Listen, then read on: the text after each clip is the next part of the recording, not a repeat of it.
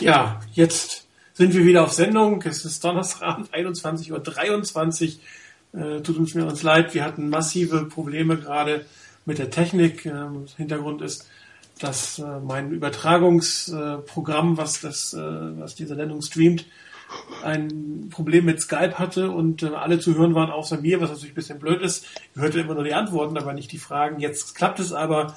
Wir fangen auch daher nochmal von vorne an. Hallo, Herr Morin99 Rainer, hallo Einleiter Chris. Schön, dass ihr wieder mit dabei seid. Guten Abend. Ja, jetzt höre Guten ich Abend. auch euch und äh, ich sehe auch, dass meine Stimme übertragen wird. Ja, ähm, nochmal vielleicht auch für die, die jetzt gerade zuhören und eben schon mal gehört haben, wird es vielleicht ein bisschen langweilig, aber es gibt ja auch einige, die sich die Sendung äh, auf, als Stream nochmal runterladen. Daher vielleicht nochmal kurz von euch beiden äh, ein Statement zu der Frage, die ich mal eingangs gestellt habe, wie enttäuscht ihr von den 49ers und von dem Spiel letzte Woche seid, Chris? Ich versuche das nochmals so zu sagen wie vorhin. Äh, habe natürlich kein Skript, wo ich das ablesen kann. Ähm, also in einem gewissen Maß äh, natürlich vom ganzen Team enttäuscht, weil das ganze Team das Spiel verliert. Aber ich würde nicht irgendwie jetzt die ganze, das ganze Team der 49ers so gleich bewerten, weil ähm, man sich da ziemlich, weil man da ganz klar nach den äh, Units unterscheiden kann.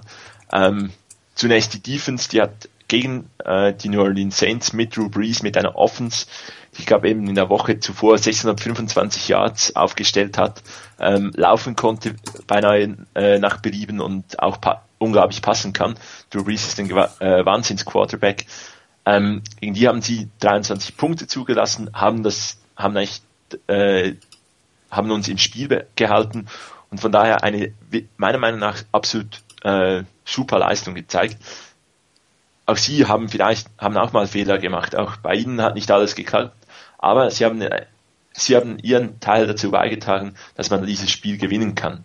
Bei den Special Teams, mit denen bin ich eigentlich über, über die ganze Saison zufrieden. Ähm, ich sehe das nicht so eng mit den, mit den eigenen Returns. Da will ich vor allem Sicherheit haben. Die hatte man eigentlich über die ganze Saison gab es kaum mal ein wirkliches Problem. Es gab einige, ein paar wenige dumme Aktionen, aber auch das ist ähm, so im Stil von, es waren keine absolut kapitalen Fehler bei den eigenen Returns. Bei den gegnerischen Returns gibt es nicht laufend lange Returns oder ähm, schlechte Plays. Da spielen sie eigentlich ganz gut. Kicking Game ist äh, auf der Höhe. Also von daher, die Special Teams, die tragen auch hier einen Teil dazu bei. Und jetzt eben, man verliert das Spiel am, am Sonntag mit 23 zu 20, weil halt einfach die Offense nicht, äh, nicht produziert, weil die nicht äh, auf der Höhe ist, weil bei denen momentan einfach viel, viel zu wenig läuft und da ist auch wirklich meine Enttäuschung ähm, vorhanden, weil man so keine Entwicklung sieht momentan. Ähm, nach den beiden Niederlagen anfangs der Saison, also gegen die Seahawks und die Colts, da kam nachher das Running Game momentan ist irgendwie wieder so alles Stückwerk, da wird mal etwas gemacht und ähm, so der zusammenhängende Plan, der fehlt mir momentan. Da sehe ich mal gute Aktionen, beispielsweise die zweieinhalb Touchdowns, die wir hatten, das war okay. Also das, so wirklich, wo man den Finger draufhalten kann und sagen kann, okay, schau, auf dem kannst du aufbauen. Da kommt ein Stück weit Pass, ein Passspiel, ähm, mit dem man arbeiten kann. Das sieht man momentan nicht und daher die Offense eine große, große Enttäuschung, weil da eben die Entwicklung absolut fehlt. Die Defense, die spielt wirklich gut, die hält uns im Spiel, die gibt uns Möglichkeiten, gegen wirklich starke Teams ähm, Spiele zu gewinnen. Auch die Special Teams tragen dazu bei und ja, das ist so eine große Enttäuschung, aber verbunden mit ein bisschen auch dem, dem positiven Aspekt. Da braucht es nicht viel von der Offense, dass man dann auch so knappe Spiele gewinnt. Ähm, aber momentan sehr große Enttäuschung, weil man dieses bisschen, was da noch fehlt, ähm, irgendwie noch nicht sieht. Ja, Chris, viel zu. Äh, Chris. Darf ich noch was? Ja, also äh, ich bin immer noch ganz äh, unter Schock, was hier passiert ist. Also, Rainer, ähm, ich glaube, dir dürfte es ähnlich gehen, oder? Ja, absolut. Ähm, auch wie bei Chris, ähm, Special Teams eigentlich im Großen und Ganzen zufrieden. Ähm, Kicking Game klappt eigentlich ganz gut, auch wenn wir da prozentual auch nur, glaube ich, auf Platz 22 liegen. Aber das ist ganz gut. So wahnsinnig viel Gelegenheiten gab es noch nicht. Ich glaube nur 15 Attempts überhaupt und davon 12 verwandelt. Äh, davon auch einige lange. Das ist in Ordnung. Beim Punting finde ich das eigentlich auch ganz gut, was die Niners machen. Die Coverage meistens ganz gut, nicht immer. Ab und zu kommt mal so ein Ausreißer wie jetzt gegen die Saints, aber im Großen und Ganzen ist das eigentlich, finde ich, ganz passabel. Zumindest ist das so der gefühlte Eindruck dabei. Ähm, Defense hält uns großenteils im Spiel, macht ihren Job, was jetzt zum Beispiel im Spiel gegen die Saints nicht ganz so einfach war die ja immerhin fast 35 Minuten lang den Ball hatten. Und da hat die Defense eigentlich gut gehalten, hat in der zweiten Halbzeit ganze drei Field Goals zugelassen und bringt damit eigentlich das Team in diesem Spiel in eine Position, wo man wirklich Chancen hat, bei den Saints zu gewinnen. Und dazu bräuchte es eine Offense und ähm, diese Offense verdient nicht wirklich den Namen, wenn du im Spiel 196 Total Yards hast äh, das ist nix. Machen wir uns nichts vor, das ist nix. 115 Passing Yards, glaube ich. Und da waren die sechs noch nicht abgezogen, glaube ich. Äh, das ist nix. Das ist katastrophal mit dem, mit dem Schnitt. Das ist nicht NFL würdig und schon gar nicht würdig für ein Team, das sich anschickt oder eigentlich auch Ambitionen hat Richtung Super Bowl. Das kann es nicht sein, so wird das nix. Von daher muss ich da gewaltig was tun. Ich erkenne nicht wirklich einen Gameplan. Ähm, das wirkt alles ziemlich unausgegoren. Ähm, dann kommen noch Probleme dazu in der Ausführung, sei es, dass ab und zu mal Receiver sich nicht richtig freilaufen können, ähm, dass die Bälle äh, fallen gelassen werden oder dass dann eben Spieler frei sind im Passing Game, aber Colin Kaepernick sieht den nicht oder, oder sieht ihn oder wirft aber nicht. Und das sind alles so Dinge, die, das passt einfach nicht zusammen, nicht hinten und nicht vorne. Und dass die Niners eigentlich immer noch in einer Position sind, wo sie es wirklich schaffen können, in die Playoffs zu kommen, haben sie wirklich, denke ich mal, in erster Linie der Defense zu verdanken, die wirklich gut spielt. Ähm, lassen wir uns nicht täuschen von den fünf Spielen hintereinander mit jeweils über 30 Punkten, die die Offense da gemacht hat oder die es generell gab mit über 30 Punkten. Ähm, man merkt, dass gegen starke Defenses den Niners überhaupt nichts mehr einfällt. Und spätestens, glaube ich, wenn es in die Playoffs gehen sollte, wirst du halt auch mit guten Defense-Mannschaften zu tun haben. Und dann reicht das halt nicht. Ähm, da muss deutlich mehr kommen, da muss irgendwann mal der Funke überspringen oder überhaupt mal ein Funke zünden, dass in der Offense mal richtig was vorangeht. Wir hatten ja gerade das auch auf dem Board gesehen. In den letzten beiden Spielen gab es keinen einzigen Drive mit 50 oder mehr Yards.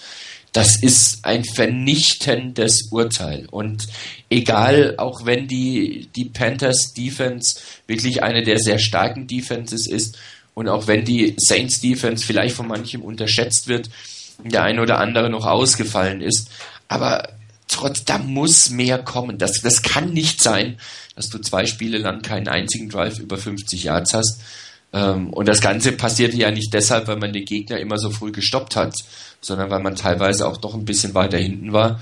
Und dann kriegt man es auch nicht gebacken. Und so wirst du auf Dauer nicht, wirst es nicht schaffen, in die Playoffs zu kommen. Und selbst wenn man es irgendwie noch schaffen würde, wird man es nicht schaffen, da sonderlich weit zu kommen. Da muss eindeutig was passieren und die Offense ein Stück näher an das Niveau der Defense und der Special Teams rankommen. Ob das klappt, ich hoffe es. Aber mit jedem Spiel, das so läuft wie, wie die letzten beiden, wie, was die Offense angeht, schwindet ein bisschen die Hoffnung. Ja, ich glaube, meine Meinung zum Thema Kaepernick habe ich auf dem Board ja mehrfach ähm, deutlich gemacht. Die Leistung, die er zurzeit zeigt, zeigt, sind indiskutabel. Warum er sie zeigt, gibt es sicherlich viele Gründe. Die meisten liegen logischerweise in ihm selbst begraben. Er ist der Quarterback dieses Teams. Ihn hat man auserkoren, dieses Team zu führen dieses Jahr. Und zwar hat man äh, Alex Smith weggegeben, weil man davon ausgegangen ist, dass er in der Lage ist, dieses Team wieder in den Super Bowl zu führen. Und äh, da kann man jetzt nicht entschuldigen, naja, er ist im zweiten Jahr und er lernt noch. Das ist definitiv für mich nicht der Ansatz, der, der ähm, hier hätte gewählt werden dürfen vom Team. Und ich glaube auch nicht, dass das Team dieses so gewählt hat, sondern dass man dachte, er braucht nicht mehr äh, eine größere Lernphase. Die hat er mehr oder weniger hinter sich und er kann nahtlos da weitermachen, wo er letztes Jahr aufgehört hat. Und das kann er aus persönlichen Gründen. Ich sage ja, es liegt im Kopf. Warum es im Kopf hängt, das werden wir sicherlich auch noch hoffentlich rausbekommen. Ähm, da gibt, weiß die Maus keinen Faden ab. Aber Ähm, es gibt natürlich auch andere Dinge, die dazu führen, dass das Team so spielt, wie es spielt. Und ähm, der Hauptverantwortliche dafür ist immer noch der Head Coach. Jim Howe, der ist in San Francisco momentan noch relativ unantastbar. Allerdings muss ich sagen, dass er mich zum Teil doch ein Stück weit enttäuscht mit einigen Dingen. Zum einen, dass er in allen Pressekonferenzen immer so tut, als wäre alles gut. Ja, und wenn, wenn die Journalisten fragen, er so, ja wirklich? Nee, das sehe ich gar nicht. Ach, meint ihr? Also solche Antworten gibt man, meiner Meinung nach kann man nochmal sagen, ja, das ist nicht die Fortinanders, die wir sein wollen. Wir müssen hier was tun. Ähm, wir spielen nicht so, wie wir sollen. Einzige Spieler spielen vielleicht sogar nicht so, wie sie sollen. Ähm, aber da wird irgendwie um den heißen Brei herumgeredet und äh, die Krönung war jetzt, äh, ist, äh, dass er nochmal gesagt hat, dass er überhaupt gar nicht verstehen kann, wie Leute an äh, Colin Kaepernick herumkritisieren können an seinem Spiel. Also das ist für mich irgendwann auch nicht mehr der richtige Weg. Man muss auch mal deutlich sagen, dass es so nicht funktioniert. Wahrscheinlich wird es intern anders äh, kommuniziert als extern, aber auch die Spieler kriegen natürlich mit, was extern gesagt wird. Und was ich noch enttäuschender finde, ist, dass die 49ers es einfach nicht schaffen, auch mal aus sich selbst herauszukommen. Ich meine, sie sind ins, in den Game, ins Spiel reingegangen mit einem Gameplan, was klar gesagt hat, ich passe mehr als dass ich laufe, aber ich äh, spiele immer noch aus meinen Heavy Formations heraus. Da ist nicht viel anderes zu sehen. Und wenn du eine Verteidigung gegenüber hast, die acht oder neun Mann in die Box stellt, auf der anderen Seite fehlt ein Starting für Safety und danach eher ein Starting Cornerback, da kann man sich vielleicht auch mal überlegen, ob man die Formation mal ändert und vielleicht permanent mit drei Receivern oder vielleicht mal mit vier Whites aufspielt. Ich meine, wir können es ja selbst ähm, die beiden Titans als Wideouts im Moment aufstellen, aber dass du eine andere Formation hast, dass du das Feld einfach mal auseinanderziehst und dann daraus hinausläuft. Aber ähm, sobald, solange es knapp ist, verändern die Coaches nichts. Und ähm, es war ja eigentlich die ganze Zeit knapp, wobei der Grund, warum es knapp ist, sicherlich nicht das hervorragende Spiel der 49ers war, sondern eher ähm, die Turnover der Saints, die dazu geführt haben, dass Colin Kaepernick ein kurzes Feld hat. Was man da natürlich schön gemacht hat, was lange nicht mehr da war, dass man dann die Pässe auch in die Endzone geworfen hat und nicht wieder außen vor zum Reinlaufen. Ähm, das sah dann ja auch mal ganz gut aus. Aber leider, du hast es schon gedacht, wenn du keinen vernünftigen Drive zustande bekommst, äh, du kannst nicht immer warten, dass deine Defense dich irgendwie in Touchdown, also Scoring Position in Effektposition bringt. Und da gab es keine Veränderung, keine Reaktion und der Gameplan kann ja wohl nicht nur heißen, ich passe ein bisschen mehr, sondern ein Gameplan sollte vielleicht auch von der Formation ein Stück weit abhängig machen. Und wenn ich damit rechne, dass da irgendwie eine Heavy Formation in der Defense steht, dann muss ich auch in der Offense mal ein bisschen aus mir heraus. Und wenn dann vier Whiteouts da sind, ist es vielleicht auch für Colin Kaepernick einfacher, einen zu finden. Im Moment versucht man es ihm einfach zu machen, indem man einen Wide Receiver äh, versucht zu isolieren und ihm da den Ball zu geben. Aber das funktioniert auch nicht immer bei ihm. Man hat es einmal gesehen, ein Concord winkte und winkte und winkte und winkte und Kaepernick äh, warf nicht und warf nicht und warf nicht. Und äh, einfacher kann man es ihm eigentlich nicht machen. In einer Situation hat es geklappt, äh, zum Beispiel bei dem, bei dem ersten Touchdown. Aber äh, die von Niners Coaches, Greg Roman, Jim Harbaugh, die kommen einfach nicht aus ihrer Haut heraus und spielen mal etwas, was sie ähm, was anders ist. Das letzte Mal, dass sie das gemacht haben, war, glaube ich, beim Eagles-Spiel vor zwei Jahren, als sie drei Touchdowns zurückladen und gar nichts anderes mehr ging, als ein offeneres Spiel zu spielen. Und dann hat es auf einmal auch geklappt. Beziehungsweise im, im Shootout äh, gegen die Saints zu Hause, da musstest du anders spielen. Aber solange es knapp ist und die Fortinanders glauben, dass sie irgendwie schon noch in Field Goal Range kommen, um das Ausgleich oder den Sieg zu machen, verändern sie einfach nichts. Äh, und das ist schon echt ein Stück weit frustrierend. Das haben wir gegen die, die, die Panthers ja auch gesehen. Und dann kommt wieder dazu, dass Colin Kaepernick im Moment nicht der Quarterback ist, der im letzten Drive nochmal äh, das Team in eine Scoring-Position führt. Und das ist eigentlich das Kennzeichen jedes Top-Quarterbacks in der Liga, dass er es schafft, egal wie beschissen er vorher gespielt hat. Man sieht Tom Brady vor zwei Wochen gegen die Saints, gleiche Spielchen, übles Spiel gehabt, ähm, dann noch fast das Spiel hergeschenkt, zwei Minuten vor Schluss und am Ende doch noch den entscheidenden Touchdown gemacht. Und äh, Colin Kaepernick hatte gegen die Panthers zweimal die Chance, gegen die Saints hatte die Chance, er schafft es einfach nicht. Also bleibt dir als Coaches nichts anderes übrig, als zu sagen, ich muss vorher scoren. Und wenn ich vorher scoren will, muss ich einfach was verändern. Und das enttäuscht mich einfach maßlos. Es macht einfach keinen Spaß, diesem Spiel zuzugucken, weil du schon weißt, was kommt und die Defense weiß, wissen, was kommt und ähm, Colin Kaepernick funktioniert nicht und das Running Back Aufspiel funktioniert nicht und die Veränderung findet auch nicht statt. Und das finde ich ist am meisten, was mich enttäuscht.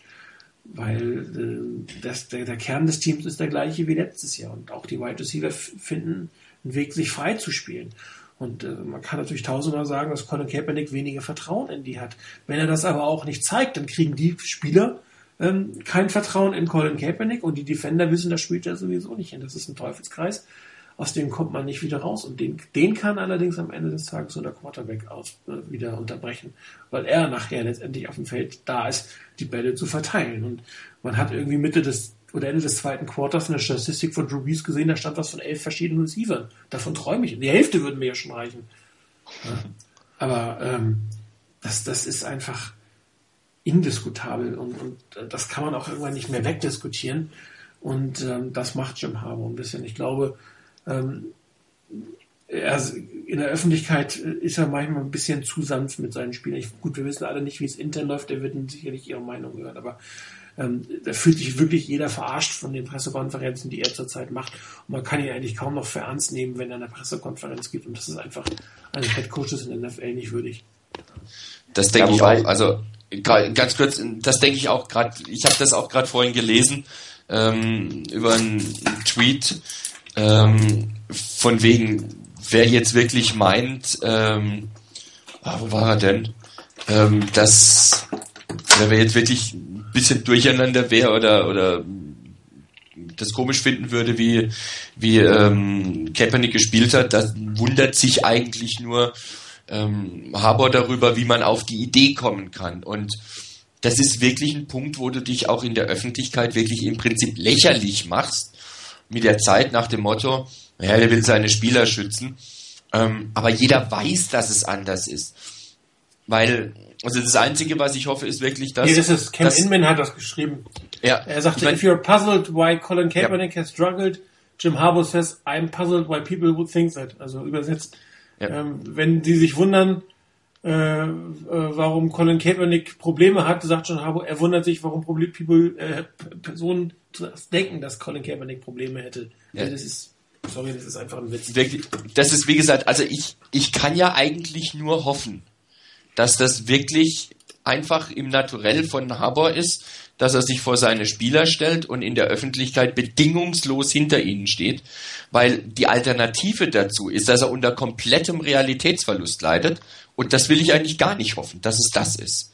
Also ich hoffe wirklich, dass es nur das ist, dass er auch intern wirklich sagt, nee, so ist es nicht, wie er es da nach außen hin trägt. Er stellt sich als Schützen vor seine Spieler, aber intern wird klipp und klar angesprochen, was das Problem ist. Denn wenn die Coaches tatsächlich der Meinung sein sollten, dass im Prinzip Colin Kaepernick nicht im geringsten so der der Kern des Problems sein oder auch nur Bestandteil des Problems wäre, na dann gute Nacht. Ich glaube, dann können wir die Saison und vielleicht nicht nur diese Saison abhaken. Das wäre katastrophal. Also von daher hoffe ich, dass es wirklich nur ein schützend vor den Spielerstellen ist. Genau, also den Punkt ähm, hoffe ich natürlich auch. Also weil ich habe jetzt nicht wirklich wahnsinnige Probleme damit, wenn er, wenn er sich äh, schützend vor die Spieler stellt und irgendwie auch nicht den Ansatz von einer Bestätigung in, in die Presse bringen will, ähm, dass da irgendwie eine Enttäuschung von einigen Spielern oder von zentralen Spielern ist. Ich denke, der Punkt ist eben immer noch der, Kaepernick ist zwar jetzt im dritten Jahr, aber ist, hat jetzt eigentlich etwas mehr als eine ganze Saison als Starter gespielt. Ähm, ich glaube, er hatte zu viel Erfolg Ende letzter Saison. Da, da ging es einfach, da lief es einfach äh, von alleine beinahe. Ähm, niemand hätte ihm, ihm das zugetraut, niemand erwartet etwas von ihm. Und dann wird natürlich schnell die Erwartung äh, aufgebaut, dass es jetzt so weitergehen muss. Und an die Erwartung kann er nicht anknüpfen. Und ich weiß jetzt nicht, ob er sich den zu großen Druck macht, ob ähm, die Coaches zu viel Druck machen, zu viel von ihm erwarten, das irgendwie nicht erkennen, dass es nicht funktioniert. Das kann ich irgendwie nicht sagen. Momentan läuft es einfach nicht so. Ähm, aber was man definitiv sieht, denke, da hat es gewisse Ansätze gegeben, dass man sagen konnte, wow, Kaepernick letzte Saison, da, das ist ein absoluter Top QB in the making oder eigentlich schon fast da. Ähm, wenn der so weiterspielt, dann wird er in einem Atemzug mit den absoluten Top-Jungs, die da sind, genannt. Ähm, da ist er definitiv nicht. Also, und da habe ich jetzt auch wirklich für diese Saison meine Erwartung von, an ihn reduziert und erhoffe mir eigentlich von ihm und von, vom Team irgendwie eine Entwicklung. Aber die Entwicklung, das hat äh, Martin richtig gesagt, ich denke, die muss irgendwo dann auch im Kopf von Kaepernick ansetzen. Ähm, da fehlt momentan, glaube ich, irgendwie der Mut. ähm, da fehlt die Überzeugung, so dieses, ähm, ich, das, das, das muss einfach funktionieren. Und wenn es nicht funktioniert, na dann ist es halt egal, dann funktioniert es das nächste Mal. Und dann ist so ein, ein Zögern da. Ich glaube, bei gewissen Pässen habe ich da teilweise auch das Gefühl, er wirft den Ball nicht mit der mit der letzten Konsequenz, dass er sagt, okay, und jetzt geht der Ball, sondern es ist da vielleicht wie, wie wenn er am Ende des Wurfs noch so ein bisschen das Zögern hat, dann kommt der Ball auch komisch raus. Dann kommt der Ball vielleicht etwas zu flach und hat, den, hat er wieder einen Tipped Pass an der Line of Scrimmage obwohl er vielleicht den Read richtig gemacht hat. Der eine Ball, den du angesprochen hast, Martin, wo, wo Boldin äh, winkt und zurückkommt und sich freiläuft. Ich weiß nicht, was genau Kaepernick da äh, dazu bewogen hat, den Ball nicht zu werfen. Ähm, da war ein absolut freier Receiver. Ähm, er hat den Arm dazu, aber vermutlich einfach irgendwie eine Furcht davor, dass das Play äh, dann nicht funktionieren kann. Und dann macht er es nicht. Und ähm, ja, diese, diesen Mut, diese Überzeugung, vielleicht auch mal den Fehler zu machen, aber den dann nicht an sich ranlassen äh, oder an sich ranzulassen, ist vermutlich eine der schwierigsten Coaching-Aufgaben, die es überhaupt gibt. Ähm, und eben, ich hoffe, dass in intern natürlich auch Klartext gesprochen wird, dass die Coaches intern nicht irgendwas äh, schön reden, weil ich glaube auch all, viele Spieler ähm, erkennen, dass das äh, momentan einfach nicht läuft. Und äh, ja, nach außen Kommunikation nach außen von Jim Harbaugh, die kennen wir als speziell. Ähm, da sehe ich nicht ganz so ein wahnsinniges Problem, äh, wenn er sich schützend davor stellt. Interne Kommunikation, die ist, denke ich, wichtiger. Da hoffe ich, dass, dass man das natürlich auch anspricht. Ähm, wenn es nicht so wäre, dann äh, bin ich mit Rainer einverstanden. Dann ist da unglaublich viel Realitätsverlust da und dann habe ich auch kein, also wenn das, wenn das irgendwie so wäre, dann hätte ich auch keine Hoffnung mehr, dass sich das irgendwie entwickeln kann. Ich meine, die 49ers stehen, wenn man es genau ein Stück weit mit dem Rücken an der Wand. Ähm, Fritzini hat es gerade richtig geschrieben, der Nummer 5 Seed ist eigentlich schon weg. Die Division ist eigentlich auch weg. Das, das, da müsste ja schon wirklich mit dem Teufel zugehen, wenn die, wenn die Seattle Seahawks jetzt nochmal äh, vier Spiele verlieren und die von der alles gewinnen. Das wäre eigentlich das einzige Szenario, wie es funktioniert. Das ist absolut unwahrscheinlich. Ja, durch die Niederlagen gegen, gegen Carolina und New Orleans ähm, ist im Prinzip der Nummer 5 Seed auch relativ schwierig zu, zu bekommen. Das heißt, man spielt um den Nummer 6 Seed. Und wenn man sich da anguckt im Vergleich zu, zu Philadelphia, Dallas, Detroit, Chicago, äh, die da noch mit im Rennen sind, Green Bay, wenn sie im Rennen wären, wie schlecht, die haben wir direkt geschlagen. Aber ähm, außer Chicago haben alle einen besseren Conference-Record als die 49ers. Das heißt, ähm, da muss man im Zweifel einen besseren Record als äh, der zweite der East und der zweite der North haben. Ähm, gerade wenn Detroit der zweite danach sein sollte, weil man dann am Ende über den, den Conference äh, Tiebreaker, welcher der zweite ist in dem Moment, nach dem Overall Record äh, raus wäre. Und äh, das ist schon eine relativ grenzliche Situation. Äh, Zugschiff hatte geschrieben, äh, wie du bist, zeigt dein Record. Ja, hm, gut, 6 zu 4, noch sind wir 6 zu 4. Aber eine weitere Niederlage nächste Woche gegen Washington könnte eigentlich schon fast äh, dazu führen, dass die 49ers die Playoffs relativ früh dieses Jahr abschreiben können. Müssen. Ja, eben. Aber dann wird, wird sich auch bestätigen, dass man dann halt, das ist, was der Record sagt. Ja. Dann ist man halt, halt nur irgendwie so Mittelmaß. Genau. Ist, ist hart zu, einzusehen, aber wäre dann halt so. Ähm, dem, wo die Gründe liegen, die, die liegen äh, in der Offens an ganz verschiedenen Orten. Aber wenn das der Fall sein sollte, geht sicherlich die Diskussion los, ob man äh, mit der Quarterback-Entscheidung nicht hätte ein Jahr warten sollen. Ja.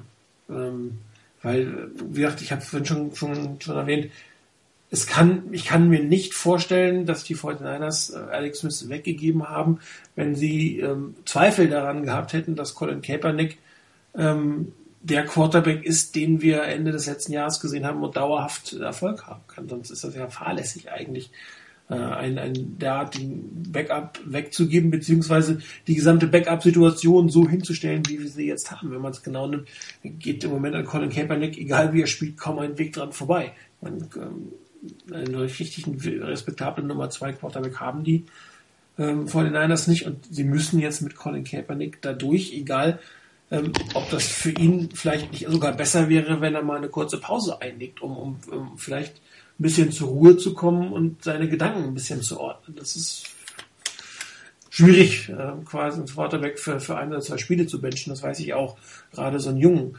Aber ähm, Augen zu und durch könnte nächste Woche schon vorbei sein, die Strategie. Ja, ähm, der Punkt, den du ansprichst, Alex Smith und Colin Kaepernick, ich glaube von dieser, ich glaube, das wäre illusorisch zu, zu, denken, dass man die beide wirklich so auf dem, auf dem äh, Roster haben kann, weil eben, ähm, das ist das, was ich vorhin gemeint habe, ähm, Kaepernick letzte Saison zu viel gezeigt hat. Ähm, natürlich mussten die, und ich glaube auch durften die Verantwortlichen der 49ers davon ausgehen, dass äh, Colin Kaepernick nicht so wahnsinnig abbaut, äh, wie er es jetzt getan hat, verglichen mit letzter Saison. Ähm, und daher war die Entscheidung, dass man da ähm, auf Colin Kaepernick auf die Zukunft setzt, ähm, auch weil man ein, ein wirklich gutes Angebot für Alex Smith hatte, ähm, ist, ist natürlich jetzt mit der aktuellen, aus, also aus der aktuellen Perspektive absolut falsch. Aber aus der Perspektive, als man die Entscheidung treffen musste, und das ist eigentlich meiner Meinung nach die einzige Perspektive, von, aus der man es äh, anschauen darf, war es die absolut richtige, weil ähm, ich glaube, keiner hätte von uns und ich glaube auch keiner der Coaches hätte voraussehen können oder wo, ähm, ja können, dass die äh, dass Colin Kaepernick so abbaut. Ist richtig, aber ähm, dann darfst du eigentlich. Oder dass die ganze offen so abbaut. Dann darfst du aber nicht sein Spiel damit entschuldigen, dass er ja noch jung ist und noch quasi lernt und eigentlich quasi aus seiner ersten Saison raus ist. Diese Entschuldigung kannst du dann eigentlich nicht mehr bringen, weil das wusstest du auch im Frühjahr, als die schon, du hast richtig gesagt, richtige Entscheidung getroffen wurde. Weil wenn man es da nicht gewusst hätte, wäre es die falsche gewesen in Retrospektive. Also das ist halt eine. Absolut. Absolut, aber ähm, was wir auch schon diskutiert haben, der sogenannte Sophomore Slump. Ähm, es sind seine Spiele, die jetzt da sind und ich ähm, eben, ich will es nicht einfach nur sagen, okay, er ist noch jung, weil dass er es anders kann, hat er gezeigt und dass da mehr kommen muss, da habe ich auch mehr an, also äh, habe ich auch höhere Ansprüche an, an ihn. Ähm, aber ich, ich finde irgendwann, wie dann Vergleiche momentan, auch weil ich die Erwartungen an ihn durch die Entwicklung dieser, die, in dieser Saison reduziert habe, wenn man dann irgendwie Vergleiche mit Peyton Manning, ähm, Tom Brady anstellt, ähm, finde ich einfach auch falsch weil er auf diesem ne-, Level von den Quarterbacks absolut nicht ist. Ich denke, ähm, Kaepernick, so wie er momentan ist, ist irgendwo so im Mittelfeld der Quarterbacks anzusiedeln, im vorderen Mittelfeld, würde ich jetzt mal sagen. Er ist nicht in der Top-Gruppe, er ist nicht irgendwie in der schlechten Gruppe, auch wenn er momentan schlecht spielt. Und deshalb bin ich auch von ihm enttäuscht, weil er eigentlich meiner Meinung nach von der Erwartung her irgendwie so im vorderen Mittelfeld sein sollte und momentan absolut äh, schwach spielt. Ähm, und da sind die Gründe vielfältig. Und ein kleiner Punkt, finde ich, ist natürlich, er hat noch nicht die Erfahrung, ähm, hat, es ist die erste wirklich schwierige Situation, die er in, in seiner NFL-Karriere hat. Und da muss er jetzt mal fertig werden. Und ja, das ist enttäuschend, weil, weil es momentan keine Entwicklung gibt. Aber ja, ich finde, ja, ja, nee, mach mal fertig. Für, für, mich, es ist ein kleines Argument, er ist noch jung. Ähm, es war die richtige Entscheidung. Und diese Entwicklung, die konnte niemand äh, sehen weil man eben äh, trotzdem, dass er jung war, hat er eine Wahnsinnsleistung gezeigt. Ich glaube, jetzt sieht man doch, dass im Nachhinein das, das letzte Saison nicht die Leistung ist, ähm, die der Standard von Kaepernick nach aktuellem Formstand ist. Wir hatten ja auch schon letztes Jahr, ich glaube auch vorletztes Jahr im Webradio immer mal wieder von diesem Window of Opportunity gesprochen, das offen ist für das Niners-Team, so wie es jetzt im Moment ist. Und halten wir mal fest, dieses Fenster wird sich für dieses Team dann doch irgendwann mal schließen. Ähm, und ich glaube auch, dass die Niners genau aus dem Grund gesagt haben, Kaepernick gibt uns die bessere Chance, deshalb setzen wir auf ihn und ganz bewusst auch nicht in dem Sinne nach dem Motto, naja, jetzt geben wir ihm zwei, drei Jahre, bis er mal richtig top ist, sondern wirklich, weil man die Chance beim Schopf ergreifen wollte, jetzt oder nie oder halt so schnell wie möglich wirklich diese Chance zu nutzen, mit einem eingespielten, guten Team, also auf einem sehr guten Level gespielt hat, wirklich auch den, den Run auf den Super Bowl-Titel zu starten. Das ist letztes Jahr oder hat letztes Jahr fast geklappt. Am Schluss hat es eben wegen fünf Yards nicht mehr gereicht. Ähm, und jetzt im Moment kommt halt alles Mögliche zusammen, nämlich auch dieses Thema Sophomore Slump. Ähm, die Entscheidung mit Alex Smith, ihn gehen zu lassen, war definitiv richtig. Ich glaube, da brauchen wir auch nicht mehr drüber diskutieren und hin und her. Außerdem ist er getroffen, wird nicht rückgängig zu machen sein, so ist es und damit Punkt. Nur man hat sich bin ich mir sehr, sehr sicher, wirklich von Colin Kaepernick deutlich mehr versprochen. Und da kann Jim Harbaugh sagen, was er will. Man hat sich deutlich mehr von ihm versprochen als das, was er jetzt im Moment abliefert. Hundertprozentig. Wenn man sich das nicht von ihm versprochen hat, wenn man das wirklich einkalkuliert hat und damit gerechnet hat, dass er in der Art und Weise abbauen würde oder wie er jetzt spielen würde, dann ist es, würde ich sagen, entweder wirklich ziemlich fahrlässig gewesen, das einzugehen, nach dem Motto, damit riskiert man jetzt auch diese Saison, ähm, vielleicht auch die nächste, keiner weiß das, wie das laufen wird dann. Ähm, das hoffe ich eigentlich nicht. Und auf der anderen Seite ist natürlich auch die Frage, wie gut sind die Coaches im Einschätzen der Spieler? Nicht kurzfristig, sondern mittel- und langfristig. Ähm, weil wenn es da mit Kaepernick unter Umständen in der Einschätzung ein Stück weit daneben gegangen ist, dann könnte es mit anderen Spielern ähnlich sein, die vielleicht schnell gut sind, dann aber das Niveau nicht halten können. Ich hoffe, dass die Niners da ein Stück weit oder die Coaches und, und Trent Bolke da irgendwo insgesamt besser gelegen haben und dass natürlich ein Colin Kaepernick auch wieder zurückkommt. Dazu muss man ihm sicherlich helfen. Er ist ein junger Quarterback, da kann man nichts drum herum diskutieren. Das ist Fakt. Und er braucht sicherlich noch ein bisschen mehr Hilfe als andere Spieler. Als wenn ein Spieler schon, was weiß ich, fünf, sechs, acht Jahre in, in, der, in der NFL ist. Von daher müssen die Coaches ihm helfen. Das ist, das fängt an beim Gameplan. Das fängt damit an, dass auch die anderen Spieler ihm helfen müssen. Aber, und das ist halt auch ein ganz wesentlicher Punkt, Colin Kaepernick muss sich selber helfen. Und dazu würde vielleicht gehören, und das hatten wir in der Vorbereitung, ich hatte das mal erwähnt, mir war es zu viel, was Colin Kaepernick hier, Colin Kaepernick da ich weiß, es ist schwierig und als junger Kerl, ähm, Thema Twitter und sowas, was auch aufgekommen ist, Facebook oder sonst irgendwas, der ist damit aufgewachsen. Für den ist das völlig normal. Nur vielleicht ist es einfach mal an der Zeit, ihm auch mal wirklich ähm, einen Rüffel zu erteilen und ihm vielleicht auch mal in den Senkel zu stellen nach dem Motto, Junge, du hast hier einen Job zu tun und du hast dich darauf zu konzentrieren. Und dann versuch's wenigstens mal, dich bei Twitter und sonstigen Sachen einfach mal zurückzuhalten und mit dem ganzen rechts und links neben dem Feld mal ein Stück weit Abstand zu nehmen. Und dann gucken wir mal, wie es dann läuft. Wenn es dann besser läuft, okay, dann hat er vielleicht seine Lektion gelernt. Wenn es dann auch noch nicht besser läuft, äh, dann müssen wir uns sowieso mal Gedanken machen, wie es weitergehen soll. Ja, was ich manchmal ganz leicht allerdings so das Gefühl habe, äh, ihn mit einem anderen vor den Niners Spieler vergleichen zu müssen, äh, der auf seine Äußerlichkeiten ungefähr genauso viel Wert legte, wie es jetzt Colin Kaepernick tut. Ähm, ihr wisst, von wem ich rede? Brent Lloyd. Ja. Hm?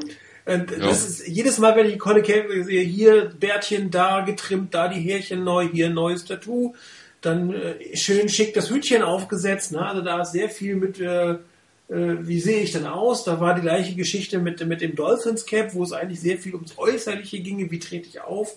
Und er ist, äh, glaube ich, sehr viel mit so Dingen beschäftigt, die nichts mit Football zu tun haben. Damit will ich jetzt natürlich nicht sagen, dass er sich nicht mit dem Football beschäftigt. Ähm, was man definitiv noch nie von ihm gehört hat, ist, dass er nicht äh, entsprechendes Trainingseifer an den Tag legt, wobei es oft eher um äh, körperliches Training mhm. ging und nicht um geistiges Training. Das kann man schon nicht beurteilen. Aber ähm, auch, das ist ganz passend zu dieser Social Media Geschichte. Er ist quasi irgendwie so ein äh, Mensch, der gerne anscheinend gerne irgendwie diese äh, neue Öffentlichkeit liebt. Äh, mein Bild mit Michelle Obama ist natürlich ganz schick und ein Werbevertrag mit, mit Jaguar ist auch ganz toll und äh, es ist aber alles glaube ich, ein bisschen zu viel. Und äh, man sieht ja auch, was mit Mr. Gronkowski passiert ist, das Summer of Gronk, den die Patriots letztes Jahr versucht haben, irgendwann zu beenden und äh, es auch nicht so wirklich geschafft haben. Und hier sind junge Spieler, denen anscheinend gewisse Dinge auch wichtig sind und die äh, das Verhältnis vielleicht nicht ganz auf die Reihe kommen. Ich meine, ich glaube nicht, dass er ein Jamarcus Russell ist, der jetzt überhaupt nichts tut. Ähm, aber das Verhältnis zu äh, Nicht-Football-Dingen zu Football-Dingen könnte bei ihm auch durchaus ein Problem sein. So auszudrücken. Ich glaube, es ist irgendwie so, das gehört zum, zum Job dazu, ähm, da, dass man halt Werbedeals hat, dass man in der Öffentlichkeit steht, ist grundsätzlich kein Problem. Nur in der Situation von ihm halt momentan, dass es nicht so läuft, ist es natürlich immer noch eine gewisse Ablenkung, also, oder ist es definitiv eine Ablenkung, die nicht sein müsste. Aber da hast du halt vielleicht irgendwie dann den Vertrag unterschrieben, dass du da das Zeug machen musst.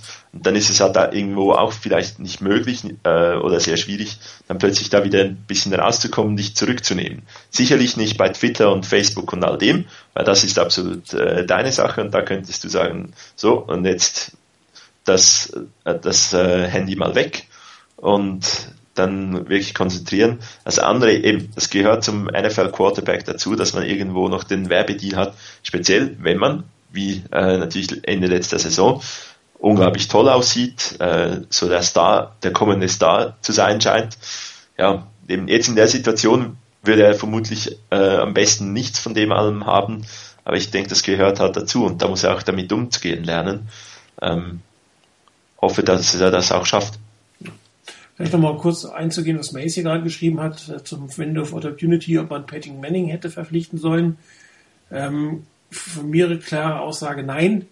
Peyton Manning hätte dermaßen die Salary Cap der 49ers gesprengt, ähm, dass wir, glaube ich, auch nicht wahnsinnig viel besser dastehen würden, äh, weil uns einige essentielle Spieler fehlen würden. Und ich rede jetzt nicht von Nummer 46 bis 53 auf dem Roster, sondern dann wären vielleicht Spieler wie Gore, Willis, Carlos Rogers, Justin Smith nicht auf dem Roster, weil man sich schlichtweg nicht hätte bezahlen müssen.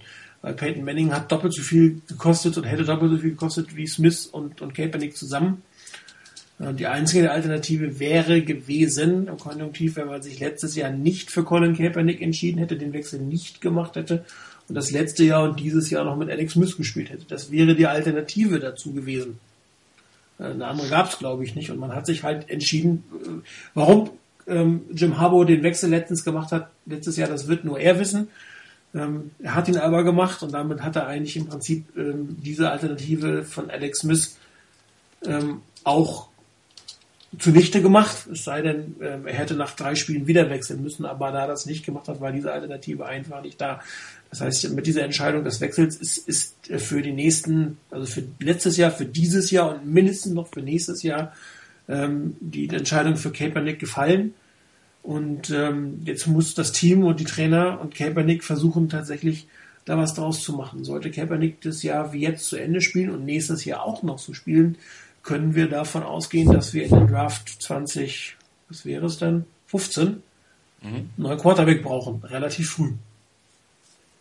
Ja, also ich denke, im Endeffekt könnte es sogar sein, dass ähm, jetzt, wenn das ganz blöd rauskommt, dass Window of Opportunity sich letztes Jahr im Spiel gegen die Chicago Bears eigentlich geschlossen hat. Ähm, denn da war er ja eigentlich ähm, Alex Smith gerade wieder so knapp fit, mhm. hätte eigentlich spielen können. Kaepernick spielt und spielt gewaltig. Das ja. war wirklich ein gewaltiges Spiel. Und eigentlich da hat es begonnen, dass man sagen musste, okay, ähm, man hat jetzt eigentlich zwei, äh, zwei gute Alternativen. Es kam dann auch ein, ein schlechteres Spiel auch gegen die Rams, ähm, nochmals. Und, und so weiter. Also, gegen die Seahawks auch letztes Jahr schon.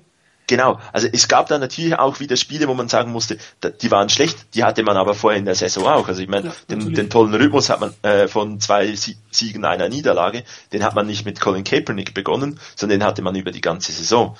Also von daher muss ich sagen, ähm, dieses eine Spiel, da war Kaepernick halt wirklich gut genug und konnte das dann eigentlich auch auf einem gewissen Level weiterziehen. Hätte er da ähm, schlecht gespielt, hätten wir jetzt noch Alex Smith. Peyton Manning zu holen? Absolut nicht, weil das sagt man ja auch immer wieder, die Niners und die Seahawks, die können sich momentan auch ein absolut tolles Team leisten, weil sie nichts den Quarterbacks zahlen müssen. Ähm, ich glaube nicht, dass die Niners ein so gutes Team zusammen hätten mit Peyton Manning. Nee, absolut und nicht. deshalb ist ja auch interessanterweise das, was ähm, Jim Irsay ähm, letztens irgendwann mal auf Twitter von sich gegeben hat, dass man eigentlich Peyton Manning abgegeben hat, weil man gerne äh, äh Championship für Stats eintauschen wollte. Er hat es mhm. dann wieder relativiert, aber er hat es schon am Anfang so ausgedrückt. Und äh, es war ja auch immer wieder klar, dass sie die, die ähm, Colts eine relativ gute Offense hatten und eine ziemlich ähm, bescheidene Defense und mit, mit sehr vielen jungen Spielern gespielt haben. Und dass sicherlich ein Peyton Manning, wenn er weniger Geld bekommen hätte und die Colts sich besseres Team hätten kaufen können, mehr Titel gehabt hätte, als er jetzt hat. Bin ich mir ziemlich sicher. ich glaube auch, ich meine, das ist die Diskussion mit John Elway. Ja. Ähm, der, der war ja irgendwie schon dreimal in der Super Bowl, jedes Mal verloren, weil er auch das Team halt nicht rundherum hat. Ist ein absolut genialer Quarterback gewesen. Ähm, die zwei Ringe hat er bekommen, als er auf Geld verzichtet hat und klar gesagt hat, okay, ich verzichte auf das Geld, aber ihr holt mir den, den, den und den Spieler. Ähm, und dann hat, haben sie zwei Titel geholt. Also von daher, das ist halt wirklich so ein, ein Stück weit, wenn du als Quarterback. Peyton Manning ist nicht der Typ dafür. Ja. ja.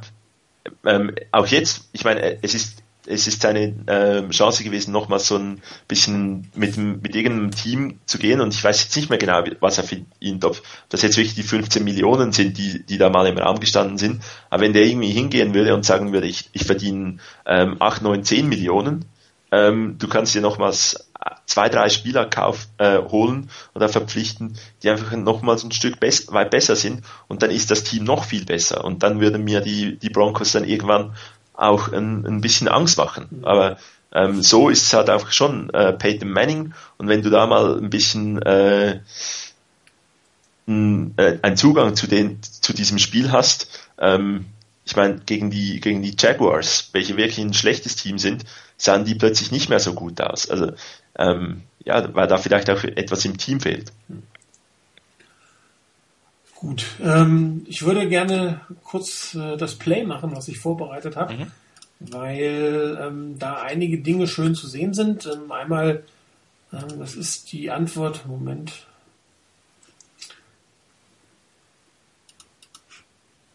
Die Antwort Nummer 34 sind einige schöne Dinge zu sehen. Zum einen das, was wir am Anfang mal gesagt haben, man, die Coaches müssen es ähm, Colin Kaepernick einfach machen, also dass er wirklich äh, den ersten Read nehmen kann. Und das ist in diesem Spiel wunderbar gelaufen. Auf der anderen Seite sieht man hier wunderbar, wie die Saints gegen die 49ers verteidigt haben. Ich weiß nicht, ob die eine von anderen von euch ähm, den Artikel gelesen habt, äh, den ich vorhin übersetzt habe, äh, dass die, die äh, Saints äh, Kaepernick herausgefordert haben und am Ende gewonnen haben. Und äh, hier ist die Verteidigung relativ gut zu sehen, die in diesem Bericht mehrfach erwähnt wurde. Äh, das ist die Situation nach dem Fumble an der 12-Yard-Line.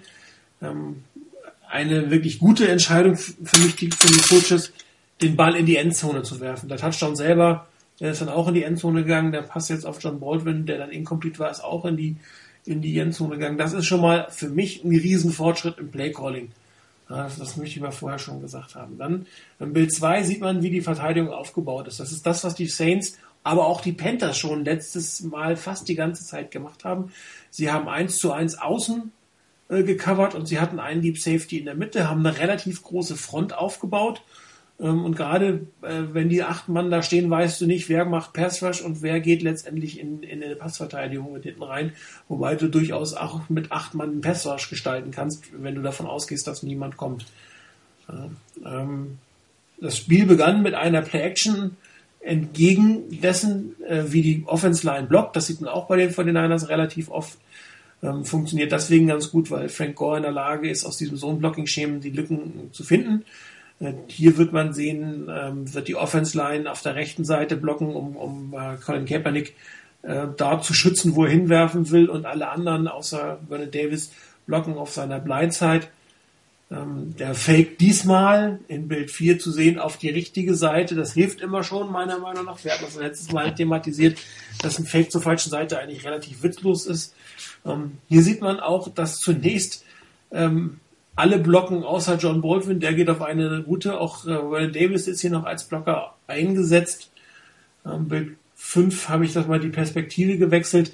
Äh, das, soll das Blocking-Schema darstellen. Wie gesagt, die fünf Offense-Line-Spieler schützen die Seite, auf die Colin Kaepernick sich gleich drehen wird und gucken wird. Und alle anderen Spieler, das sind immerhin drei, wenn du Frank Gore mit dazu nimmst und, Colin, und äh, Vernon Davis abziehst, der gleich auf eine Route geht, äh, versuchen hier die Blindside letztendlich ähm, abzudecken und so die ausreichende Zeit zu geben.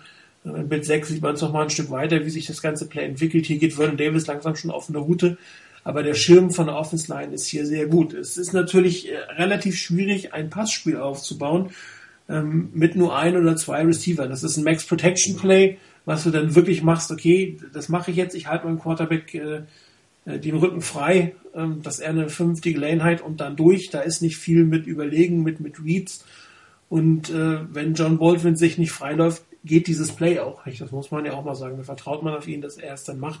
weil am Ende des Tages werden acht Leute Colin Kaepernick den Rücken frei halten. In Bild 7 habe ich kurz die Routen angedeutet, die, die kommen werden. Äh, ähm, Vernon Davis läuft eine Curl-Route, während John Baldwin eine klassische Out-Route laufen wird. Und ähm, ab diesem Moment sieht ihn auch Colin Kaepernick. Also das ist sein Read, das ist sein First Read, da geht er hin. Äh, da kann er sich angucken. Der Read ist für ihn auch relativ ähm, gut, um es mal so auszudrücken, weil der Cornerback sehr weit weg steht. Ja, das heißt, er gibt John Baldwin den Raum, den er braucht für diese Outroute, äh, bumpt ihn nicht, bringt das Timing nicht aus durcheinander, verteidigt im Prinzip äh, die Endzonenlinie und äh, verteidigt auch, weil John Baldwin jetzt nicht unbedingt als der typische Fortinanders Endzone ähm, Bryce hier bekannt ist, eher ein bisschen zurückhaltend und ähm, was den 49ers in diesem Fall extrem entgegenkommt. Im Bild 8 sieht man dann langsam, wie sich komplett äh, die, die Passverteidigung orientiert. Die beiden Defense Back, wie gesagt, in die Zonen, in rechts und links, der Safety in die Deep Zone. Der Mittellinebacker bleibt auch in der Mitte, eine Route, die oft gerne von Frank Gore gelaufen wird oder wo auch äh, ein Vernon Davis gerne zu finden ist.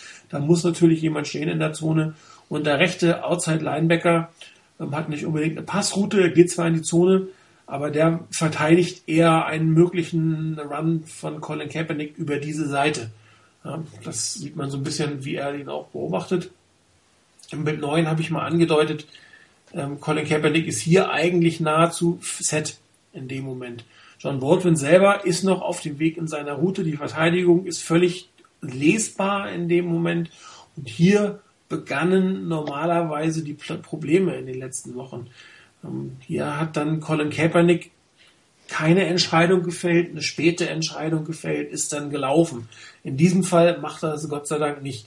Ich habe es im Bild 10 nochmal aus der anderen Perspektive. Ähm, er guckt wirklich auf seinen Receiver, den einzigen, den er anspielen kann. Er hat die Zeit, was auch relativ wichtig ist. In diesem Spiel war das auch nicht oft der Fall. Das ist halt der Vorteil von Max Protection. Äh, und dann im Bild 11 die Situation vor dem Pass was man ganz oben interessant sieht, die drei, die ich eingekreist habe, das ist die Verteidigung von Vernon Davis. Zu dritt. Ja, äh, da geht auch keiner weg. Also keiner traut sich da irgendwas zu machen, weil Davis kann nach innen, kann nach außen, kann gerade gehen, die Jungs bleiben da. Man sieht da auch den Linebacker, wie er die offene Seite verteidigt. Ähm, und John Baldwin jetzt eigentlich seinen Cut macht. Und in diesem Moment beginnt Colin Kaepernick auch seinen Wurf. Und das ist das, was er in der Regel nicht gemacht hat. Den Outpass musst du werfen, bevor der Spieler auf dem Weg nach außen ist. Weil sonst ist die Gefahr viel zu groß, dass der Cornerback hinten in die Route reinläuft. Wenn er sieht, was kommt, äh, dann kann er dazwischen springen. Wenn er nicht weiß, welche Route kommt, kann er nicht dazwischen springen. Und darum kannst du beim Outpass nicht spät sein. Da musst du einfach früh sein. Und das ist das, was Colin Kaepernick in den letzten Spielen nicht unbedingt gemacht hat und was sich auch sehr stark kritisiert hat und was man aber auch in dem Play versucht hat, was wir vorhin gesagt haben auf Bowden. Da gibst du ihm eine einfache Ausroute und die muss kommen. Die muss einfach kommen. Ja, und im Bild 12 hat er den Ball denn losgelassen. Ähm, diese Haufen an Punkte, da ist ungefähr der Ball. Und der Pfeil, die Pfeilspitze gibt nicht mal an, wo der Ball äh, hinterher ankommen wird. Es geht in die Richtung, aber es geht noch weiter Richtung Endzone. Da sieht man mal, wie früh dieser Ball eigentlich geworfen ist. Also der Ball ist schon in der Luft, ist schon fünf Yards unterwegs, bevor John Baldwin sich überhaupt zum Ball umdreht. Und das ist ein gut geworfener Out. Weil erst jetzt kann der Wide Receiver wirklich sagen, was es für eine Route ist. Und da kommt er als der Distanz nicht mehr rein. Ja, und ähm, im Bild 13 sieht man dann den Catch, wie weit an der Außenlinie der eigentlich ist. Und wenn er jetzt nochmal zurückgeht auf ähm, Bild 11, wo, wo ähm, Baldwin ist, wenn er loswirft, nämlich am S, wo er den Ball bekommt. Das sind mal fast 10 Yards, 10, 15 Yards, die da sind. Und das ist halt das Vertrauen, was der Quarterback auch dann in seinen Receiver braucht, dass er die Route läuft, wie sie angegeben ist. Weil im Outpass hast du natürlich eine relativ kleine Zone, äh, in die du reinwerfen musst. Klar, der Receiver kann ein bisschen was variieren, aber ähm, die, die, die, erläufst du ja nicht die Route, sondern das ist eigentlich ist es eine Timing-Route, ähnlich wie ein Slant nach innen. Eine halbe Timing-Route, würde ich mal sagen, nach außen, die muss einfach präzise und früh genug geworfen werden. Und man sieht ja auch, wenn er den später geworfen hätte, dann wäre John Baldwin schon am Aus gewesen bevor der Ball da hinten, also ins Ausgelaufen, bevor der Ball einfach da gewesen wäre. Also das war eine wirklich sehr schöne ähm, äh, Route, die gelaufen wurde. Ein, da hatte ähm, Colin Kaepernick das Vertrauen in seine Wide Receiver und das ist auch, was man sagt, das hat man dem Quarterback es einfach gemacht. Man hat ihm Max Protection gegeben, er kann davon ausgehen, dass er keinen Druck hat. Ähm, äh, der Wide Receiver hat die Route sehr gut gelaufen. Der Cornerback stand am Anfang ein bisschen weit weg, das siehst du natürlich auch als Quarterback. Und dann musst du aber auch das Vertrauen haben und dein, dein Mindset haben, den Ball in der Sekunde, wo er geworfen werden muss, auch zu werfen. Und wie gesagt, dieses im richtigen Moment zu werfen, das haben wir letztes Jahr bei dem, letztes Mal bei dem Play mit Manningham gehabt, da hat Colin Kaepernick den Moment verpasst, da hat er gezögert, hier hat er ihn gemacht. Und diese Out- und Comeback-Passes hat man viel gesehen und wird man auch, glaube ich, noch weiter sehen, ähm, weil Colin Kaepernick so einen guten Arm hat, kann er das auch ganz gut werfen. Das ist natürlich ein sehr langer Ball, der dahin muss. Ne? Also der Ball ist sehr lange in der Luft, aber Colin Kaepernick muss den nicht loppen, der kann ihn mit seiner Wurfkraft sehr gerade werfen. Das ist relativ risikolos. Nur er muss ihn werfen. Er muss das Vertrauen haben in sich und in seine Wide Receiver. Dass John Baldwin den jetzt nicht fängt, ist ein bisschen ärgerlich, aber das tut weder dem Play noch, noch ähm, Colin Kaepernick Abrede. Das ist einfach gut gespielt. Und ähm, das kannst du aber natürlich nicht immer machen. Du kannst nicht dauernd mit Max Protection arbeiten und irgendwie anderthalb Receiver auf die, auf die Routen gehen, weil dann lernt, das lernt die Verteidigung auch irgendwann und dann doppeln sie ihn und gedoppelt fängst du eine Ausroute irgendwann nicht mehr. Selbst äh, wenn du Michael Crabtree oder Antoine Bolton bist, das fängst du einfach nicht mehr. Das muss einem klar sein. Ja, ich denke, wenn man dann die Trail-Technik äh, spielen kann gegen den äh, Receiver, dann also ein Cornerback unten dran und der Safety oben drüber, dann kannst du die, äh, die Out-Route beinahe nicht mehr spielen. Ähm, das haben wir in der Halbzeit schon eigentlich gesagt, ja, dass sie sehr viel Heavy spielen und daraus ein Passgame haben wollen. Ähm, ich finde da eigentlich das Bild 5 ganz schön, ähm, weil man da wirklich auch mal sieht, wir haben teilweise kritisiert, dass die Offensive Line irgendwie nicht als Unit blockt. Ähm, da funktionieren einerseits die Blocks, dann, wenn man die äh, drei Linebacker, also die 57, die 50 und die 53 äh, sich anschaut, die sind effektiv ähm, in Erwartung auch eines Runs. Also die, die stehen da richtig bereit, um dann in die Lücke zu gehen, wenn Frank Gore kommt. Und die Blocks, die sitzen von der Offensive Line, also da kommt dann kein Druck. Ähm, und als dann Vernon Davis, ähm, das hast du ja da eben schön im äh, Bild, was ist das? Ähm, 10 oder so? 11. 11, genau da hat er dann ähm, Paris Harrelson äh, losgelassen. Den Block übernimmt dann Frank Gore. Also auch das ganz wichtiges Play von Frank Gore. Ja. Und Vernon Davis übernimmt jetzt wirklich mal die drei äh, Verteidiger und dann muss irgendeiner frei sein. Und das ist wirklich toll, dass man endlich mal den Ball geworfen hat. Also am Ende nicht funktioniert. Ähm, ist halt schade, aber ist wirklich so, man kann aus einer solchen Heavy Formation ein Passspiel hinbekommen, weil man eben die Thailands auf Routen schicken kann und weil dann halt irgendwo ähm, ein Receiver auch mal ähm, in äh, Einzeldeckung ist. Aber das kannst du nicht das ganze Spiel machen, weil eben irgendwann funktioniert es nicht mehr, ähm, dann ist, ist da zu wenig Variation drin. Ähm, und das ist das Schade, das, das haben wir zu Beginn gesagt. Zu viel aus Heavy versucht und zu wenig dann irgendwie mal auch ähm, drei, vier Wide Receiver auf dem Feld. Das wäre so ein, als ein einzelnes Play. Sieht man, dass es funktioniert. Wenn das der ganze Offensive Plan ist, glaube ich nicht, dass es langfristig funktioniert. Was man hier aber auch schön sieht in dem Bild 5, da stehen vier Linebacker und vier Defense-Liner. Also es ist nicht so, dass die acht Mann in der Box äh, die Front 7 plus der Safety sind, sondern die spielen eine 4-4-3. Und äh, das spielen, haben die Saints relativ viel gespielt. Und das ist das, was ich am Anfang sagte. Wenn dir ein Team mit einer vier, permanenten 4-4-3-Aufstellung hinterherkommt, äh, der, der Strong Safety eigentlich, also dein Starting Free Safety im Prinzip dein Strong Safety ist, weil dein Free Safety nicht dabei ist und dein Haupt Cornerback ausgefallen ist und dann spielst du nur mit drei Defensive Backs, dann musst du als gegnerisches Team was tun. Das war das Argument, was ich am Anfang hatte. Ja, es, auch acht Mann in der Box heißt hier oft dann, dass da Strong Safety da steht. Hier sieht man relativ deutlich vier Down Linemen, vier Weites, äh, vier äh, Linebacker. Das ist richtig. Also da, ich hatte auch gedacht, als Greer sich verletzt hat, habe ich gedacht, oh, das ist jetzt nicht so toll für die Saints, für das Defensive Backfield bei denen. Dafür wurde dann diese, ja, der Ersatzmann für Greer meiner Meinung nach auch viel zu selten angegriffen, viel zu selten getestet bei dem Play jetzt Ähm, du hattest es vorhin gesagt, Martin, dass bei dem Play im Prinzip alles mit dem Timing gestimmt hat. Der Ball kam zum richtigen Zeitpunkt raus. Du hattest, oder Kaepernick hatte das Vertrauen in sich selbst, diesen Ball zu werfen. Er hatte das Vertrauen in Baldwin, dass der seine Route richtig läuft und eine Chance hat, den Ball zu kriegen. Ähm, einen Punkt hattest du so jetzt noch nicht erwähnt. Ich finde an der Stelle auch, dass vor allen Dingen ähm, der Punkt, auf den der Ball gebracht wurde, perfekt war. Weil das Ding kannst du auch weiter innen werfen.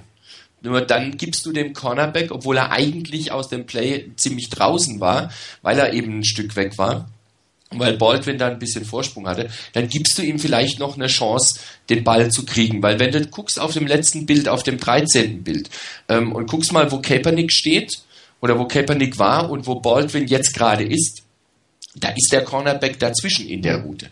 Das heißt, der steht da komplett dazwischen, nur da ist der Ball schon vorbei.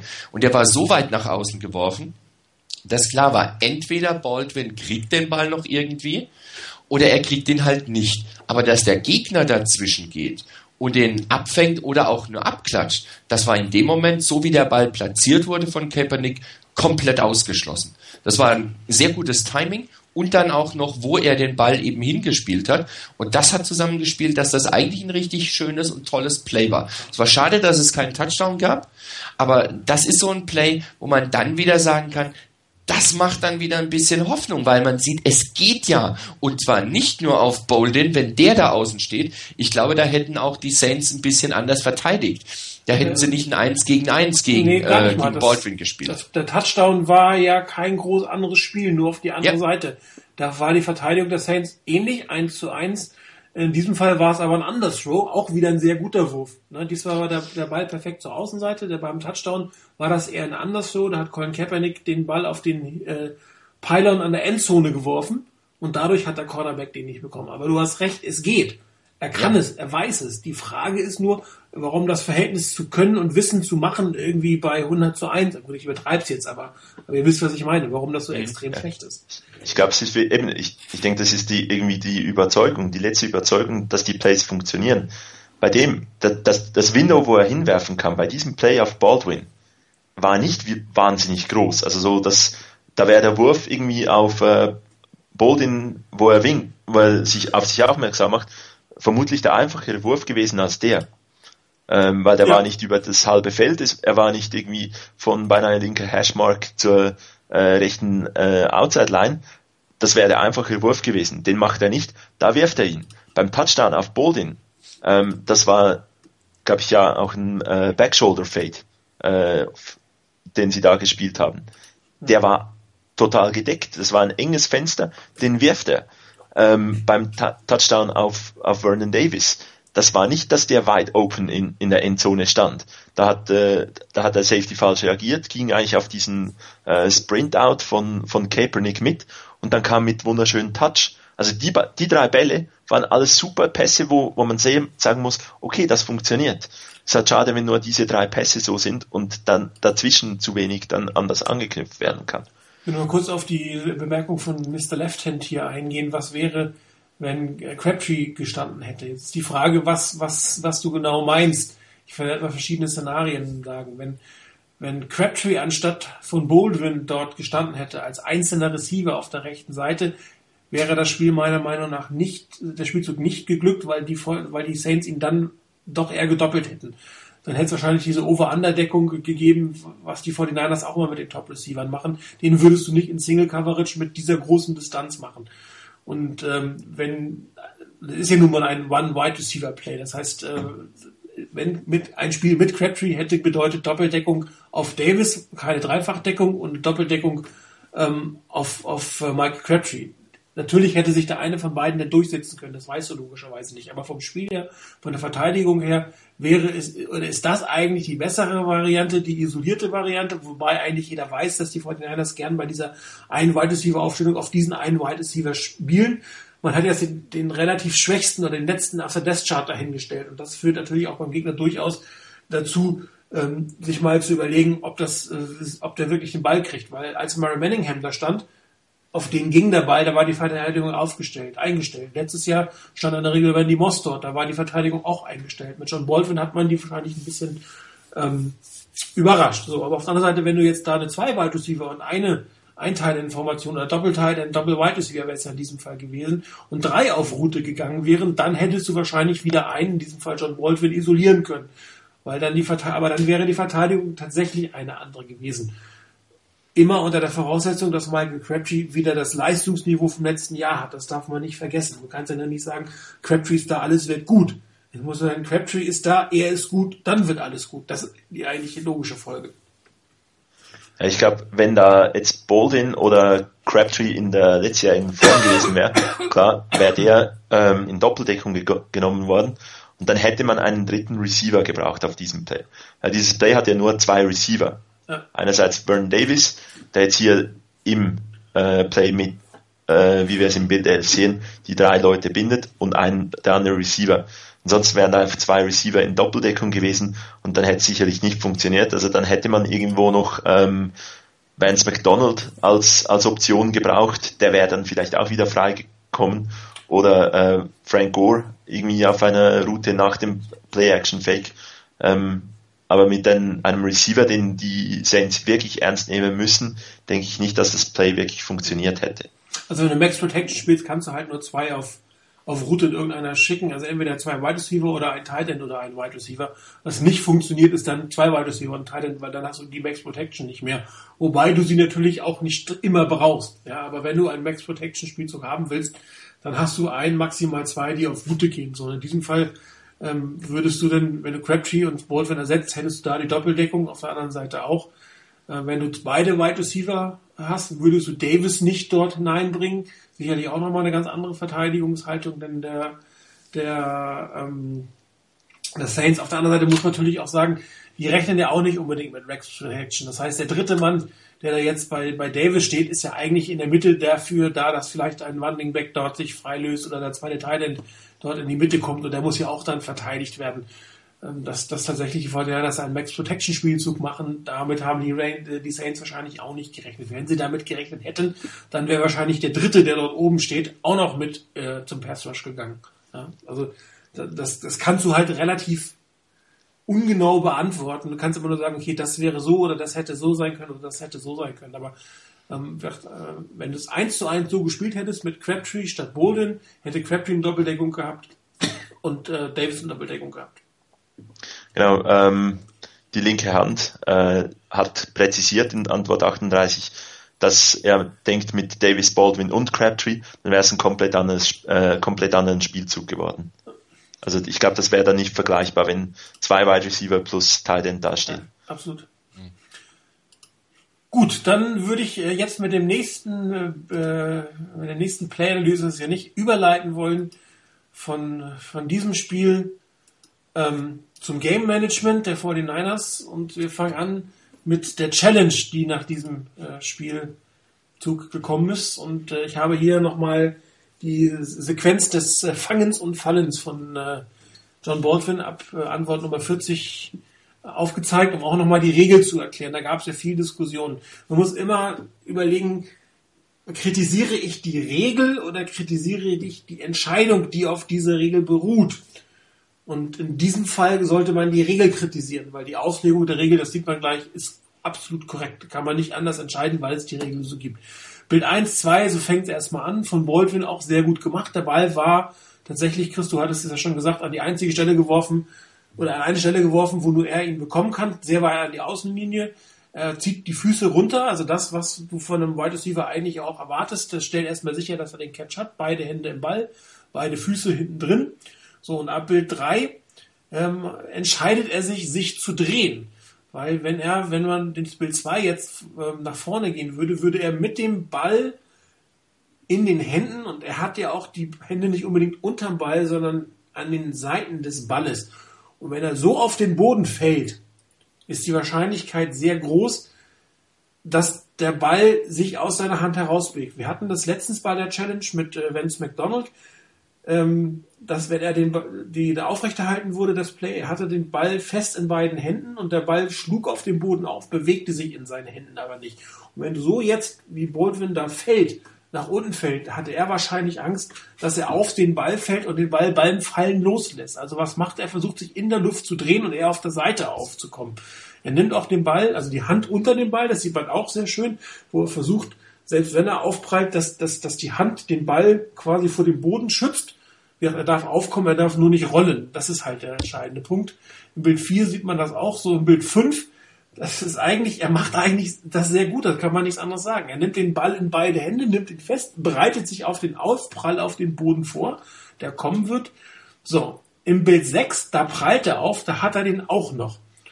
Und in dem Moment, wo er sich zur Seite wegrollt, also wo ihm sein linker Arm durch das Wegrollen weggerissen wird, löst sich der Ball. Und da sieht man eindeutig schon an Bild Nummer 7, dass er den Ball nicht mehr in der rechten Hand hat. Und in Bild 8 sieht man, dass ihm der Ball einfach schlichtweg aus der Hand fällt.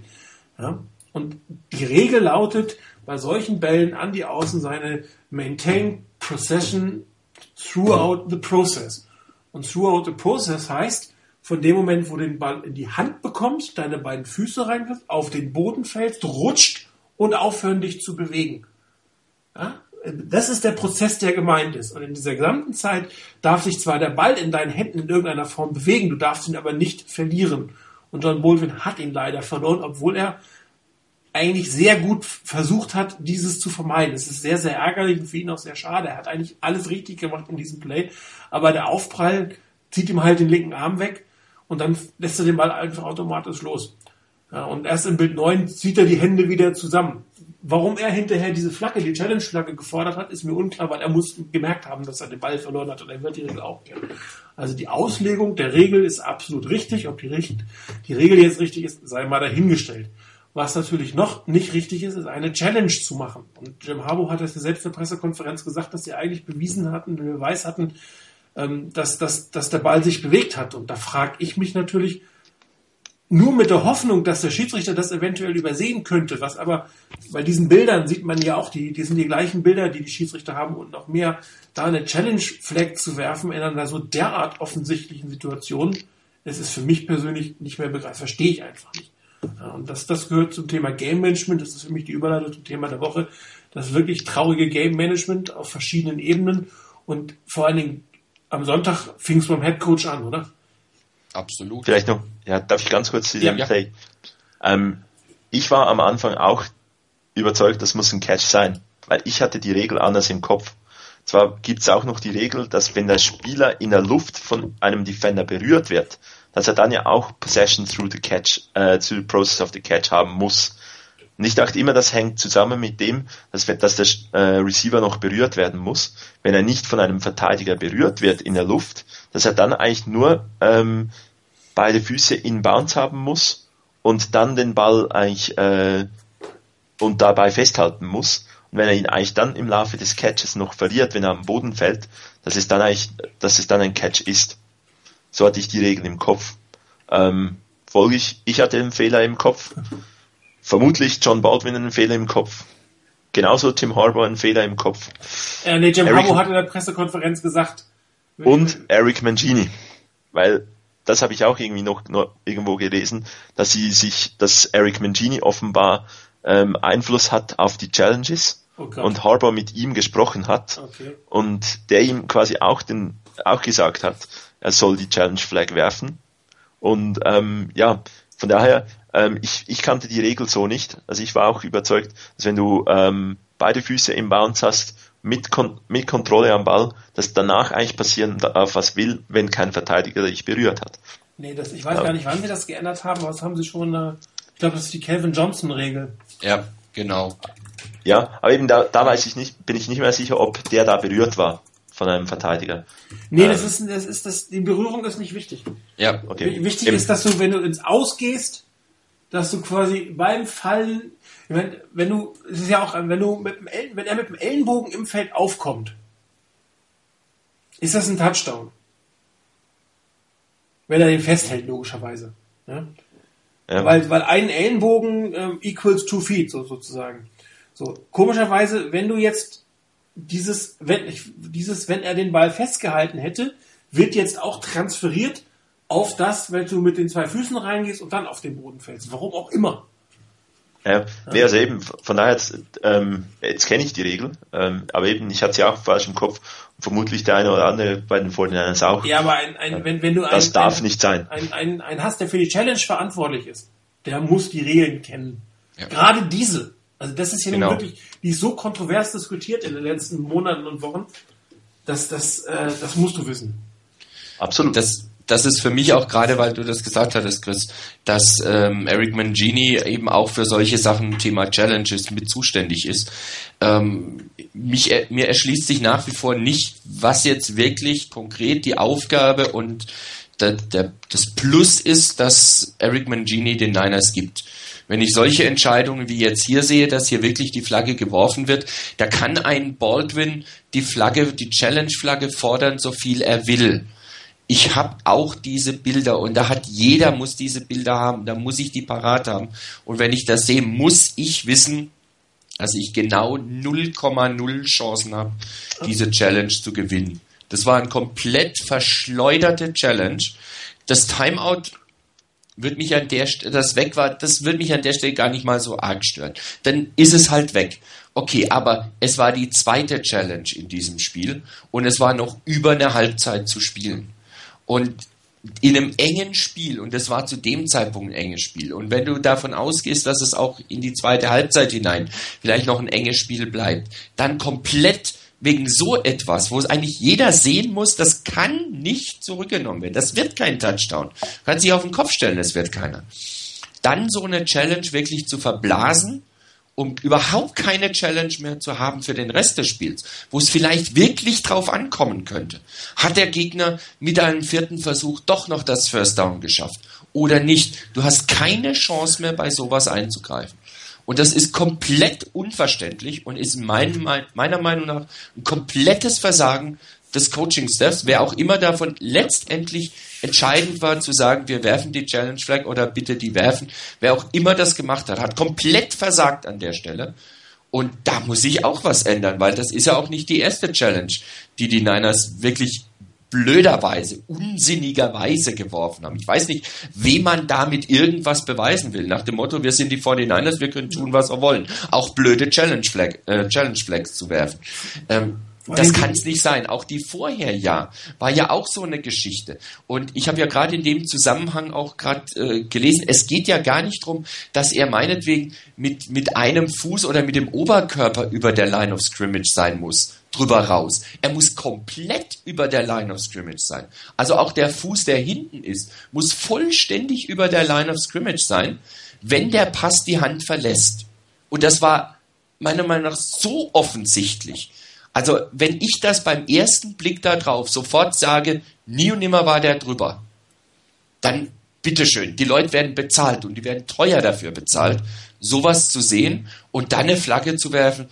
Sorry, fehlt mir das Verständnis dafür. Vor allem auch da lautet die Regel, der Ball und der Spieler müssen vollständig hinter der Line of Scrimmage sein. Ja.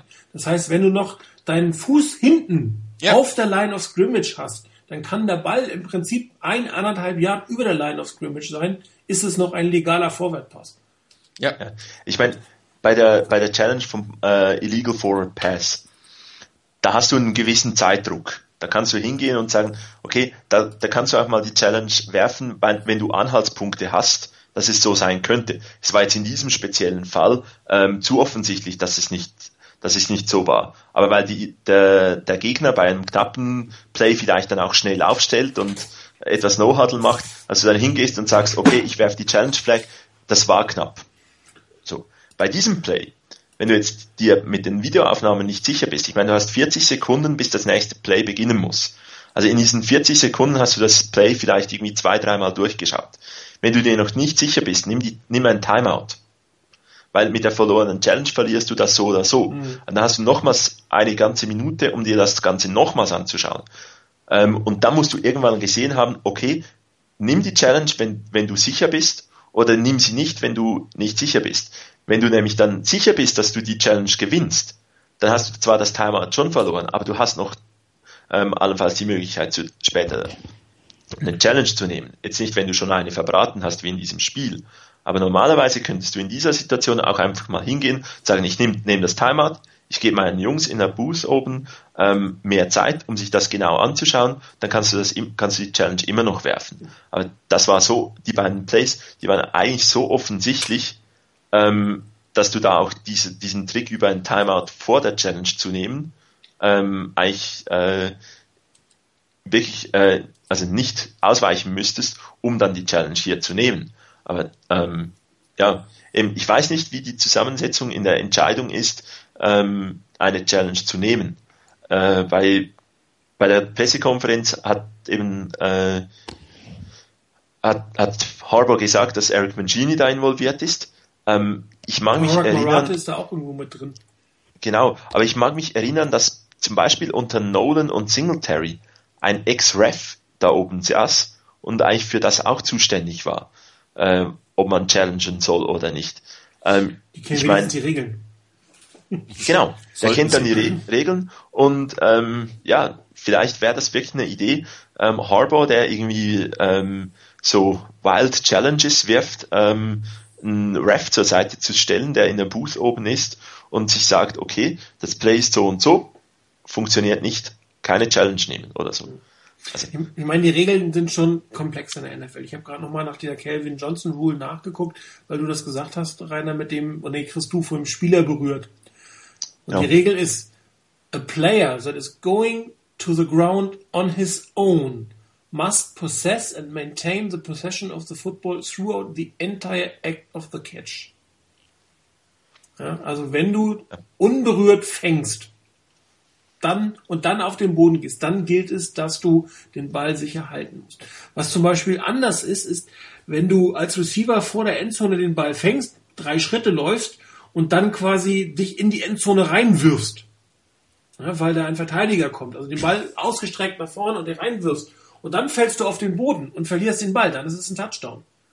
Aber da ist dann wieder die Geschichte, dann hast du ja quasi einen Football-Move gemacht. genau. Und dann bist du wieder genau wie ein Dann Running Back. set, Und der muss ja nur, wenn er läuft, Genau. den Ball in Jo. über die Ja. Goal-Line halten, dann ist das Ding drin. Das ist aber wieder eine andere Geschichte, als wenn du wirklich aus der Bewegung Genau. raus, so wie bei Baldwin, den Ball fängst und fällst und im Aus runterkommst. Es ist halt eine andere Geschichte. Es wird zumindest anders bewertet. Genau. So ist es in den Regeln. Man muss ja nicht, nicht äh, erfreut sein drüber. Man muss, sich, muss nicht glücklich sein damit mit den Regeln.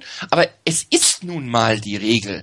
Und da müssen dann, wenn da wirklich zu viele dann irgendwann mal sagen, das ist eine blöde Regel, dann muss sich halt eine Mehrheit der NFL-Teams finden beim nächsten Owner-Meeting und die Regel wieder abschaffen. Es wird übrigens gemacht. Also die, die, diese Catch-Regel ist nächstes Jahr in der Offseason im, ähm, äh, wie heißt das Komitee? Competition, Competition Committee. Und das wird nochmal überdenkt. Äh, überdacht, überdenkt. Ja, ob das dann wirklich gekippt wird, ist ja eine andere Geschichte. Du brauchst ja die entsprechende das Mehrheit. ist richtig. Aber es ist definitiv, Und das- ist es auf der Das ist auch richtig. Also ich finde es auch richtig. Ich meine, jeder normale Mensch würde sagen, hey, der hat den Ball super gefangen, der hat ihn sicher in der Hand, er hat beide Füße inbounds, fällt raus, kommt auf den Boden, ist mit dem Ellenbogen auf dem Boden, was in der, in der Endzone dann schon wieder, wenn er runterkommt oder unterwegs irgendwo runterkommt, erstmal heißt das Play ist tot oder sonst was.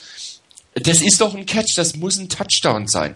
Und wenn du ein Offense-Spektakel haben willst und auch mehr Touchdowns haben willst, dann sollte doch bitte so etwas wie das bei Baldwin auch bitteschön als Touchdown gelten. Das war ein absolut sauberer Catch bis dahin, bis er auf den Boden aufkommt und dann der Ball sich anfängt zu bewegen.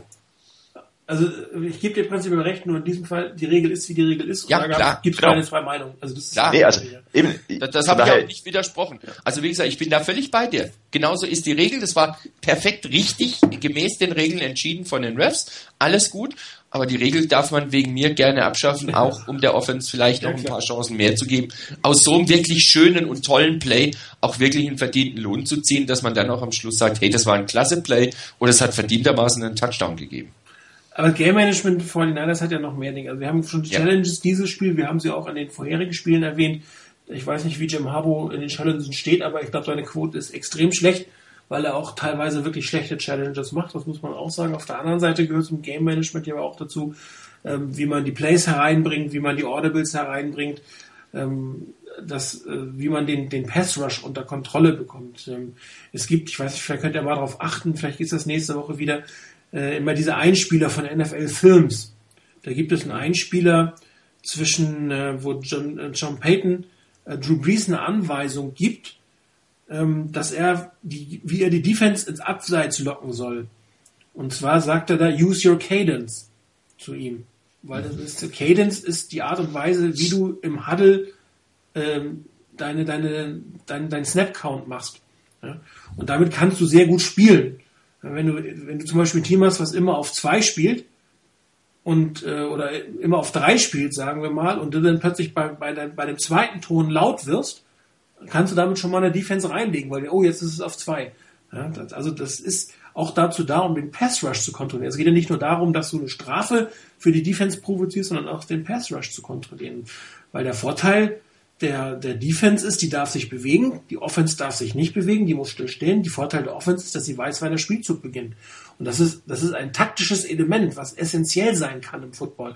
Was gerade dann essentiell sein sollte, wenn du einen jungen Quarterback hast, wenn du Probleme in der O-Line hast, wenn der Pass Rush sehr stark ist, musst du über das Game, über dieses Management, das, das, das, das ist in diesem Fall ein Zeitmanagement, wo du genug Zeit hast, einen Play hereinzubringen, eventuell ein Audible zu machen, eine Formation zu verändern und dann noch einen vernünftigen Snap-Count hinbekommst, um nicht immer auf eins zu spielen. Was die 49ers in letzter Zeit machen, ist, ich meine, die spielen auf den ersten Ton, weil die Playclock bei zwei und eins ist. Und das weiß die Verteidigung natürlich auch. Ich weiß gar nicht, wie viele Defense-Offside es gegen die 49ers gab. Nicht viele, weil es gibt keinen Grund, sie zu haben. Du kannst auf den ersten Sound los, weil das, das Spiel geht dann auch los. Und das gehört für mich natürlich auch zum Game Management mit dazu.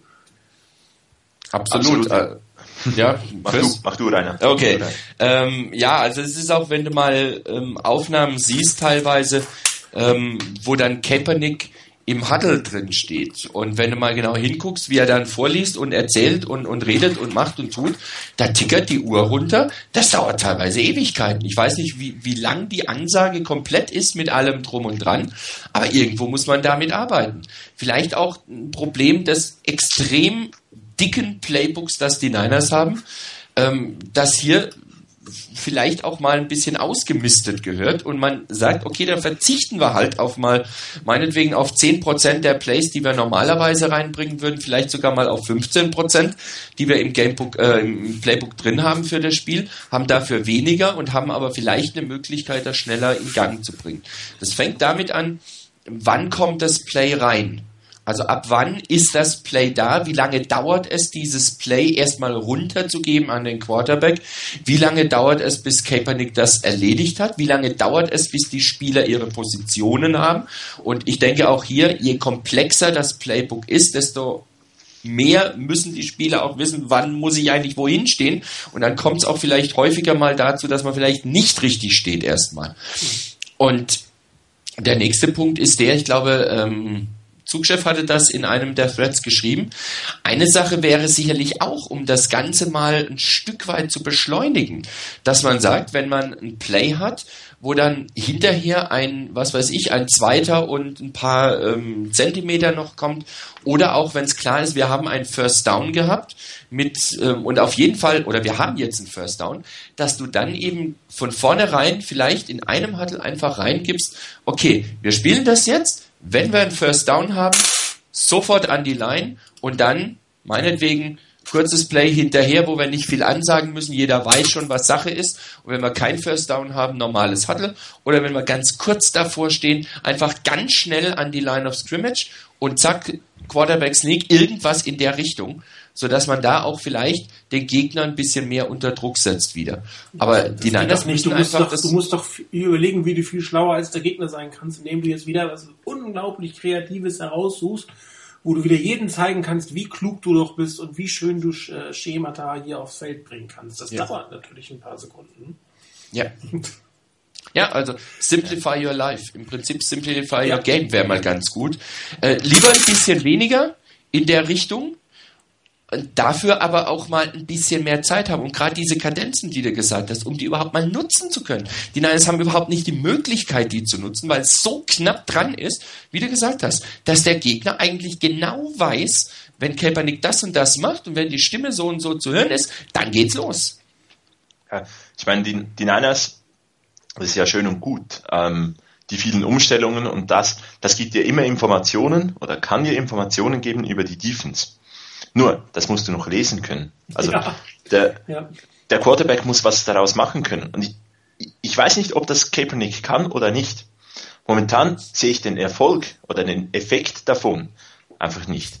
Also wenn dann eigentlich da irgendwie die, die Super Motions und alles da ist und dabei irgendwie acht Sekunden oder so von der Uhr gehen, ähm, und Kaepernick dann eigentlich einfach sagt, okay, jetzt sind wir in einer neuen Formation, die Defense sieht anders aus und ähm, okay, ich habe keinen Plan, was da besser sein soll, ähm, wir spielen mal.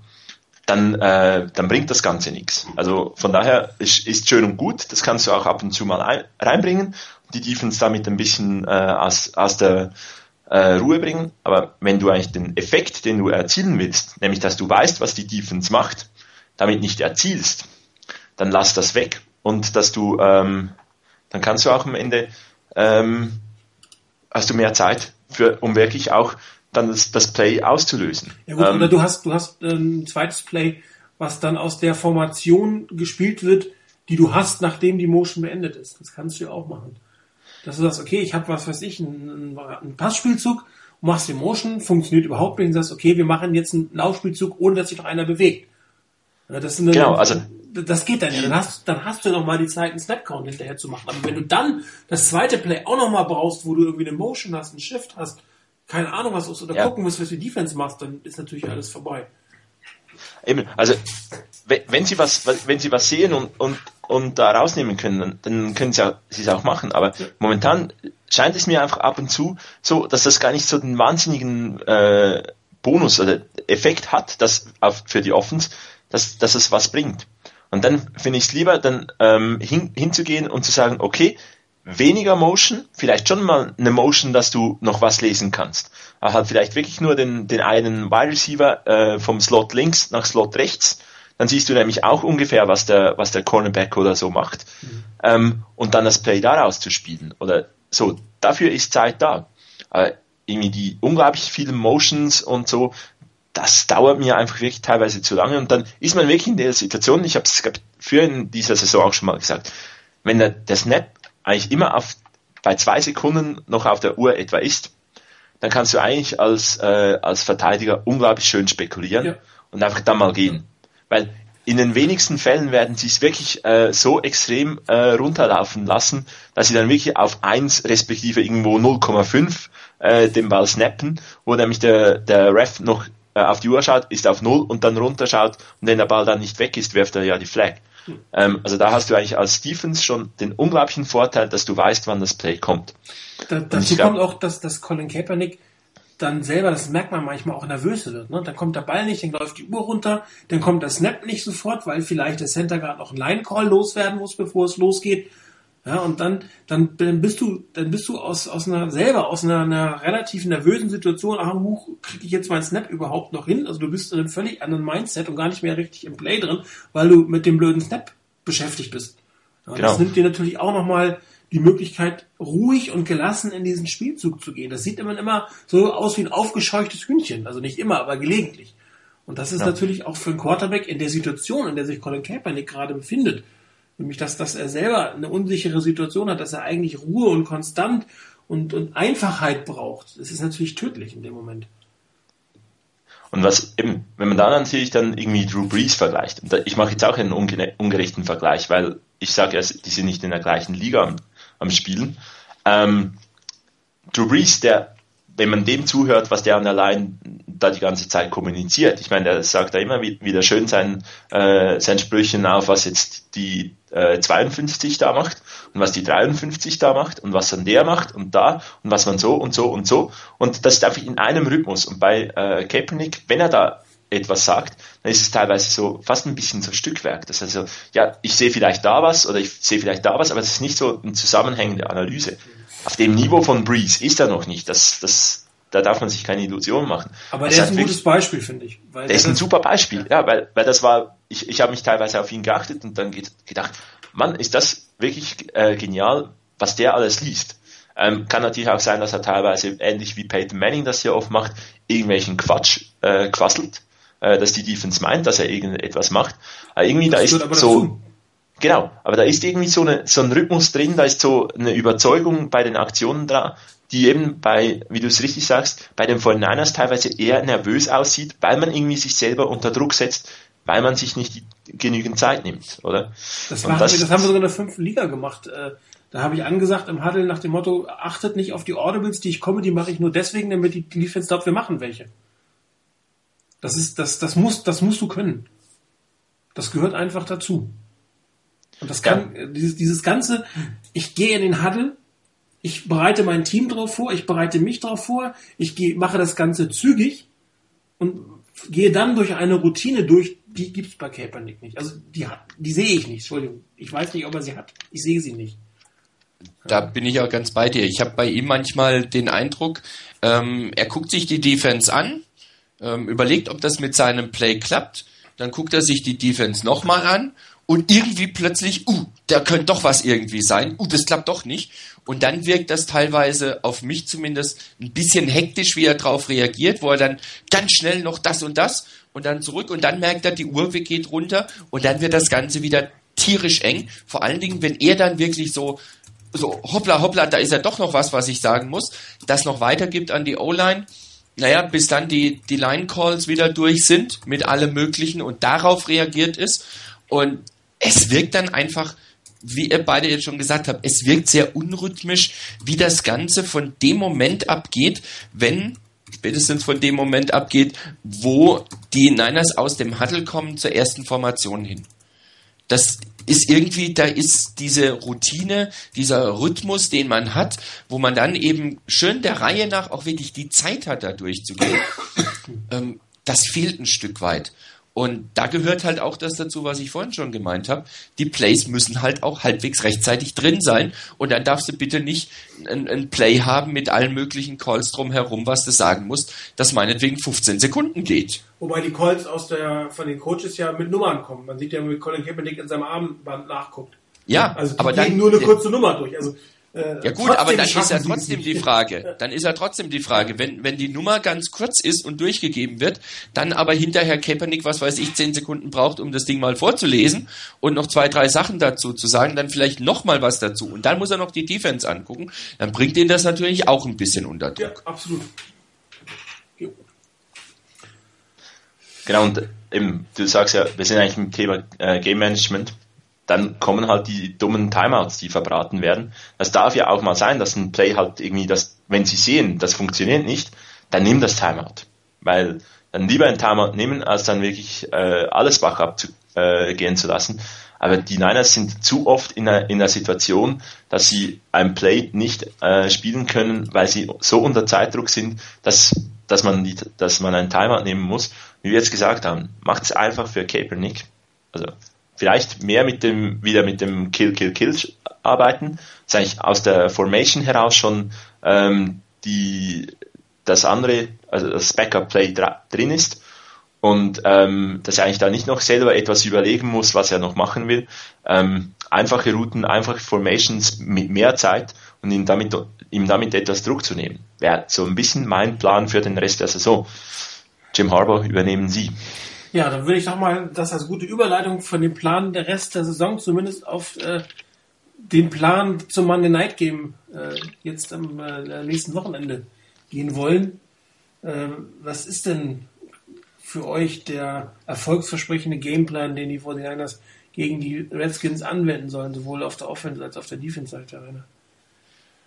Also in der in der Offense, ähm, wenn du guckst, dass die Redskins, wenn ich das richtig sehe, an 26. Stelle in der Pass Defense stehen, wäre es sicherlich eine Überlegung wert, die die Secondary anzugreifen, also hier mit dem Pass ordentlich zu arbeiten, um den den Platz für den Run zu öffnen. Da liegen die die Redskins auch nur etwa im Mittelfeld, wie es mit der Defense da aussieht ähm, dann halbwegs ausgewogenen Gameplan hinzukriegen, aber wirklich auch mal vielleicht Schwachstellen in der Defense, in, in der Secondary auch wirklich angreifen dann mal Und wir hatten das ja auch schon mal davon, ähm, es wäre vielleicht wirklich mal eine Überlegung wert, wenn man mal über seinen Schatten springen könnte, dann vielleicht mal wirklich mit einem, mit einem Play rauszukommen, um den Gegner zu überraschen, wo man mit drei, vielleicht sogar mal mit vier Wide Receivers dasteht.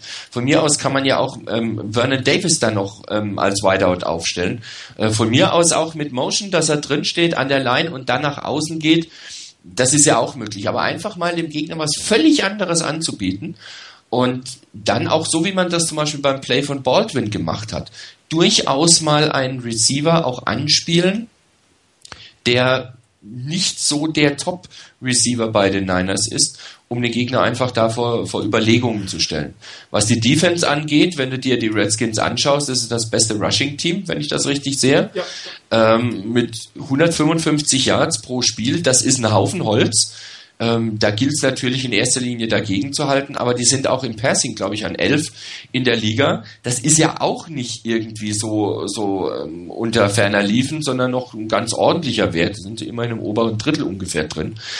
Also da wird es schon ein bisschen schwierig. Man muss, denke ich mal, hier verhindern, dass sich ähm, RG3 wohlfühlt. Wenn er sich wohlfühlt, halte ich ihn durchaus für einen Quarterback, der in der Lage ist, den Niners und der Niners Defense auch Schwierigkeiten zu bereiten.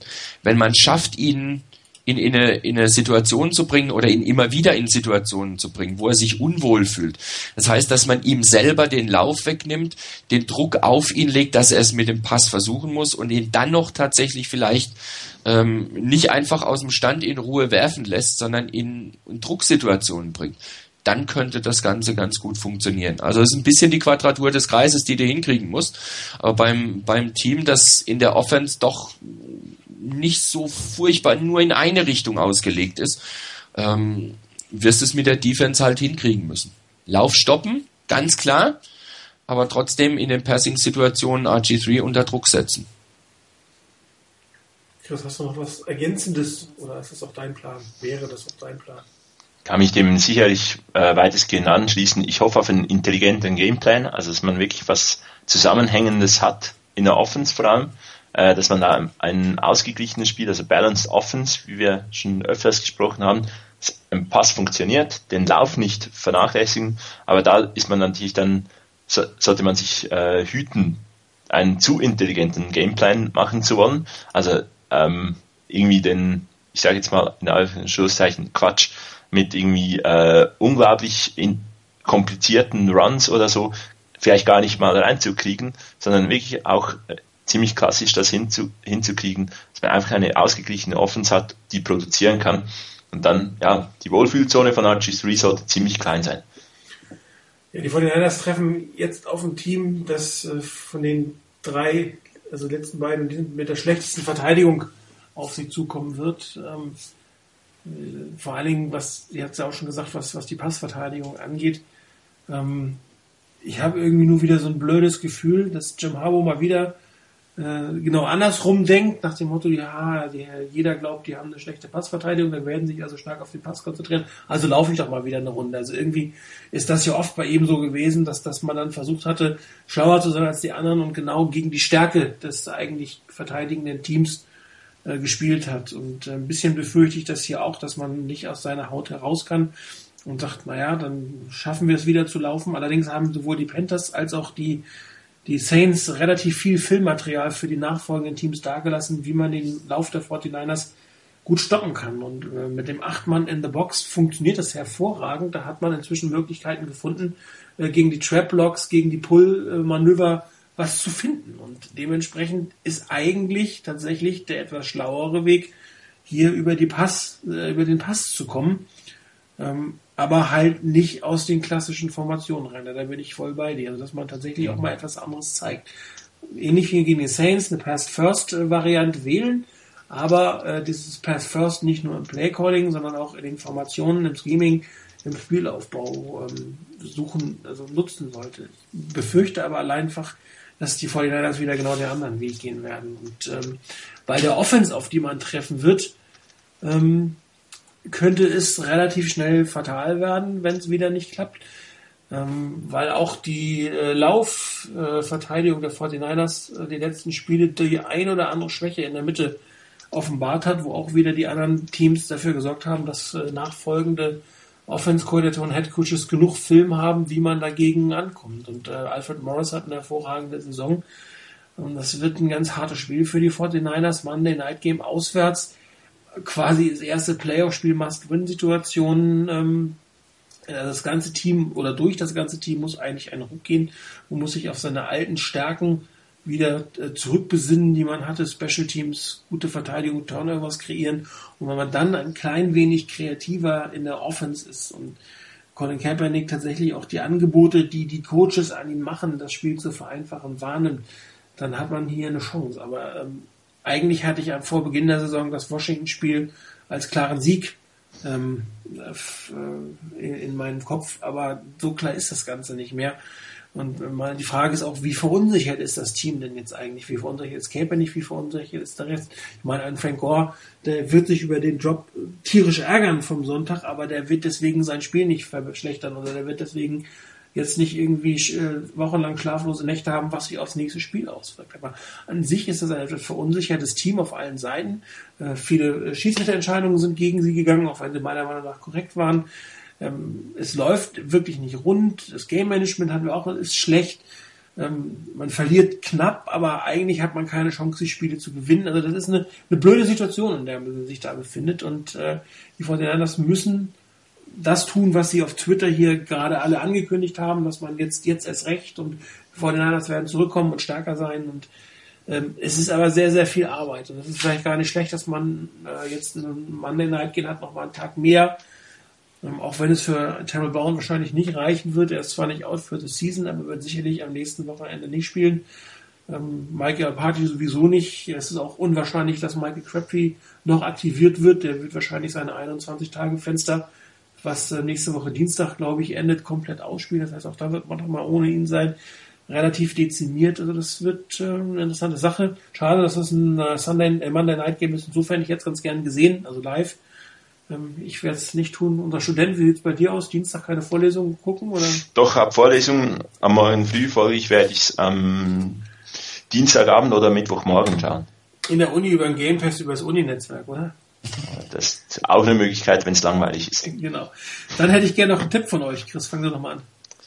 Ja, ich bin so hin und her gerissen. Einerseits kann es ganz knapp werden oder die Niners zeichnen eine Reaktion. Ähm, ja, ich sage jetzt mal, wir gewinnen das Spiel, ähm, weil die Redskins doch auch eine Wundertüte sind mit sechs Punkten Vorsprung. Rainer? Ähm, mit viel Hoffnung verbunden, noch nicht ganz so viel Überzeugung. Die Niners gewinnen mit drei.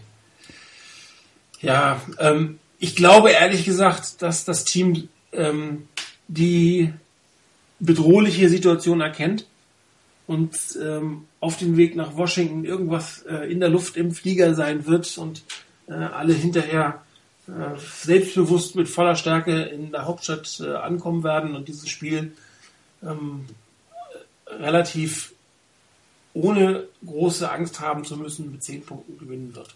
Mein Gott, bin ich positiv heute. Gut, dann kurz die letzten drei Rubriken, die wir hatten. Fangen wir an mit den Power Rankings, die Antwort Nummer 49. Ähm, auch wenn die meisten wieder schreien werden, im Moment für mich immer noch bis zum Beweis das Gegenteil. Das Maß der Dinge sind die Seahawks. Ähm, in Seattle gewinnt, glaube ich, niemand. Neutrale Felder muss man mal sehen. Auswärts könnten vielleicht die Broncos sogar gewinnen, also im, im Mile High. Aber für mich Seahawks der Macht der Dinge. Broncos haben gezeigt gegen die Chiefs, dass sie die Macht in der AFC sind. Ähm, potenzieller Super Bowl, sagt man ja immer so schön um diese Jahreszeit. Ähm, aber die Überraschung kommt sicherlich in den Playoffs. Ich bin mir ziemlich sicher, dass der Super Bowl nicht Seahawks gegen Broncos heißen wird, aber zurzeit stehen sie da. Die Saints, sehr gute Saison. Ähm, sich durchgebissen gegen die 49ers, selber schlecht gespielt, doch noch sich selbst rausgezogen, gewonnen. Colts für mich eine der Überraschungen. Die Panthers auf dem Weg nach oben haben jetzt nochmal die Patriots geschlagen. Die Chiefs sind immer noch ein gutes Team, auch wenn sie es nicht schaffen, die Broncos zu schlagen, heißt es nicht, dass sie nicht viele andere schlagen werden. Für mich auch die Bengals, sie spielen ein bisschen unter ihren Möglichkeiten, aber trotzdem für mich ein Top Ten Team. Äh, die Patriots ein bisschen runtergerutscht auf die 8. Die 49ers wollte ich eigentlich aus den Top 10 herauskegeln. hatte ich auch gefühlt schon, nur aus Mangel an Alternativen sind die doch wieder drin. Wie gesagt, das Mittelfeld ist sehr, sehr breit und noch möchte ich sie nicht ganz abschreiben. Ähm, die Eagles sind meiner Meinung nach auf dem Weg in die Top Ten weiter auch nach oben. Anscheinend hat das Team sich gefangen. Nick Foles hat die Offense von Chip Kelly verstanden und äh, die dürften die NFC West am Ende des Tages relativ gut gewinnen. Für wen nö, nö, tun sie nicht. Meinst du nicht? Also die Eagles werden ganz sicher nicht die NFC äh, West die gewinnen. NFC East, entschuldige bitte. Das wäre ja, schon eher ja, möglich. Okay, die NFC East gewinnen werden, natürlich, ja. Ähm, für aufwärts geht's für die Giants die Cardinals, die sind, die haben sich gefangen, gerade die Giants äh, definitiv äh, auf dem Weg nach oben, während die Chargers, die ähm, relativ gut angefangen haben, doch relativ stark nachgelassen haben. Und am Ende ähm, hat sich ein bisschen was getan, meiner Ansicht nach. Die, die Buccaneers ähm, haben gezeigt, dass die, das Spiel bei den Seahawks keine Eintagsfliege ist haben sich aus den Top äh, minus fünf Plätzen verabschiedet. Dafür sind dort die Falcons und die Texans. Die Texans sind, wenn es so weitergeht, auf dem Weg zum Number One Overall Pick. Haben wir wahrscheinlich ein Endspiel in der eigenen Division. Vikings immer noch unten drin und noch sind die Jaguars ganz hinten, aber wie gesagt, die Texans sind gerade schön am Fallen. Das kann tatsächlich einen neuen Franchise Quarterback für die Texans dieses Jahr in der Draft schon geben. Irgendwelche Beschwerden. Zugchef hat sich äh, darüber totgelacht, dass ich die Bengals da drin habe. Waren es nicht die Colts, die ihn auch noch gestört haben? Nee, das war Frizzini. Der wollte ah. irgendwie äh, die Drogen haben, die ich nehme, äh, um die Colts so hochzusetzen.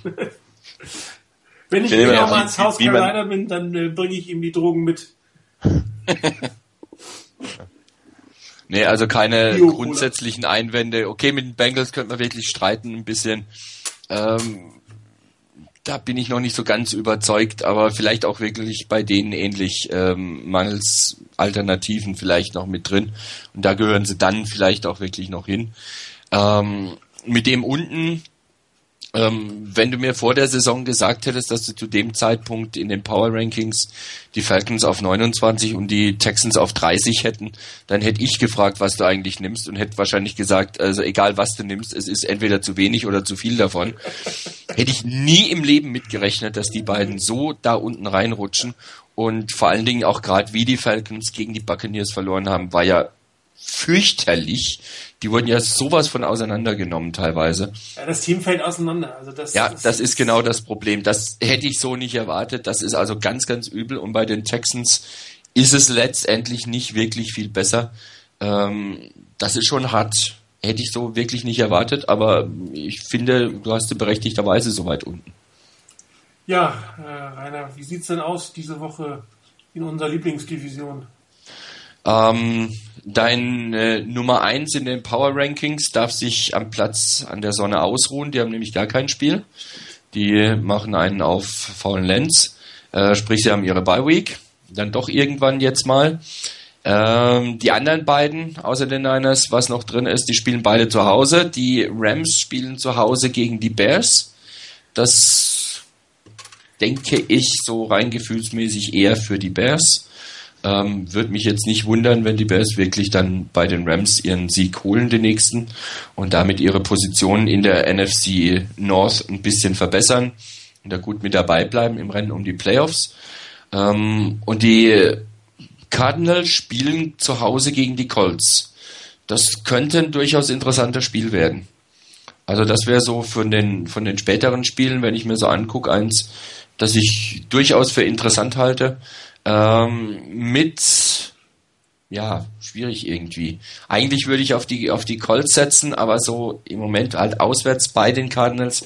Ich schreibe die Cardinals nicht ab. Leichte Vorteile für die Cardinals, aber wirklich nur leichte. Ja, Chris, was soll ich um äh, sieben gucken und was soll ich um äh, zehn gucken und was ist dein Spiel der Woche? Hm, du willst ja jetzt also viel wissen. Ähm, ich habe mich eben eigentlich nur auf das Spiel der Woche vorbereitet. Ähm, das wäre nämlich Sunday Night, äh, Denver, New England. Das kann ich dir vorne weg sagen. Dann okay. kann ich etwas sprechen und noch mal kurz schauen, was da alles noch so läuft. Ja, was gibt's da Interessantes? Minnesota Green Bay könnte interessant sein. Da haben aber beide die nicht den Quarterback dazu. Ähm, dumme Woche.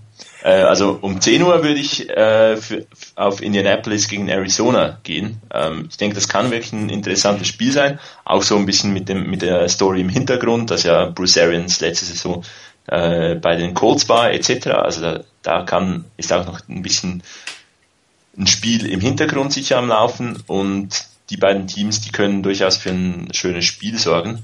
Ähm, zuvor, wenn du Defense haben willst, vielleicht äh, Pittsburgh, Cleveland. Ansonsten ist da nicht so wahnsinnig viel da. Also eigentlich ich. sagst du mir gerade, dass ich um sieben eigentlich lieber Pizza essen gehen sollte als Football gucken, oder? Du verpasst meiner Meinung nach nicht wahnsinnig viel, wenn du jetzt nicht um sieben schon vor dem Fernseher sitzt. Alles klar, wunderbar. Damit äh, sind schöne Schlussworte für diese Woche. Danke fürs Mitmachen. Sorry nochmal für die technischen Probleme am Anfang. Wie gesagt, die, die die Aufzeichnung hören, kriegen es nicht mit. Ich habe das gelöscht. Das klang echt grauenhaft. Die, die sich den Anfang zweimal angehört haben, danke fürs Dabeibleiben. Euch danke fürs Mitmachen. Eine Halbzeitshow gibt es diese Woche nicht, aus verständlichen Gründen. Wir hören uns daher nächsten Donnerstag wieder. Und hoffe, das Hoffnung, dass die 49ers dann nicht ihre erste drei Game Losing Streak unter Jim Harbour eingefahren haben. Bis dahin wünsche ich euch ein schönes Wochenende. Bis dann.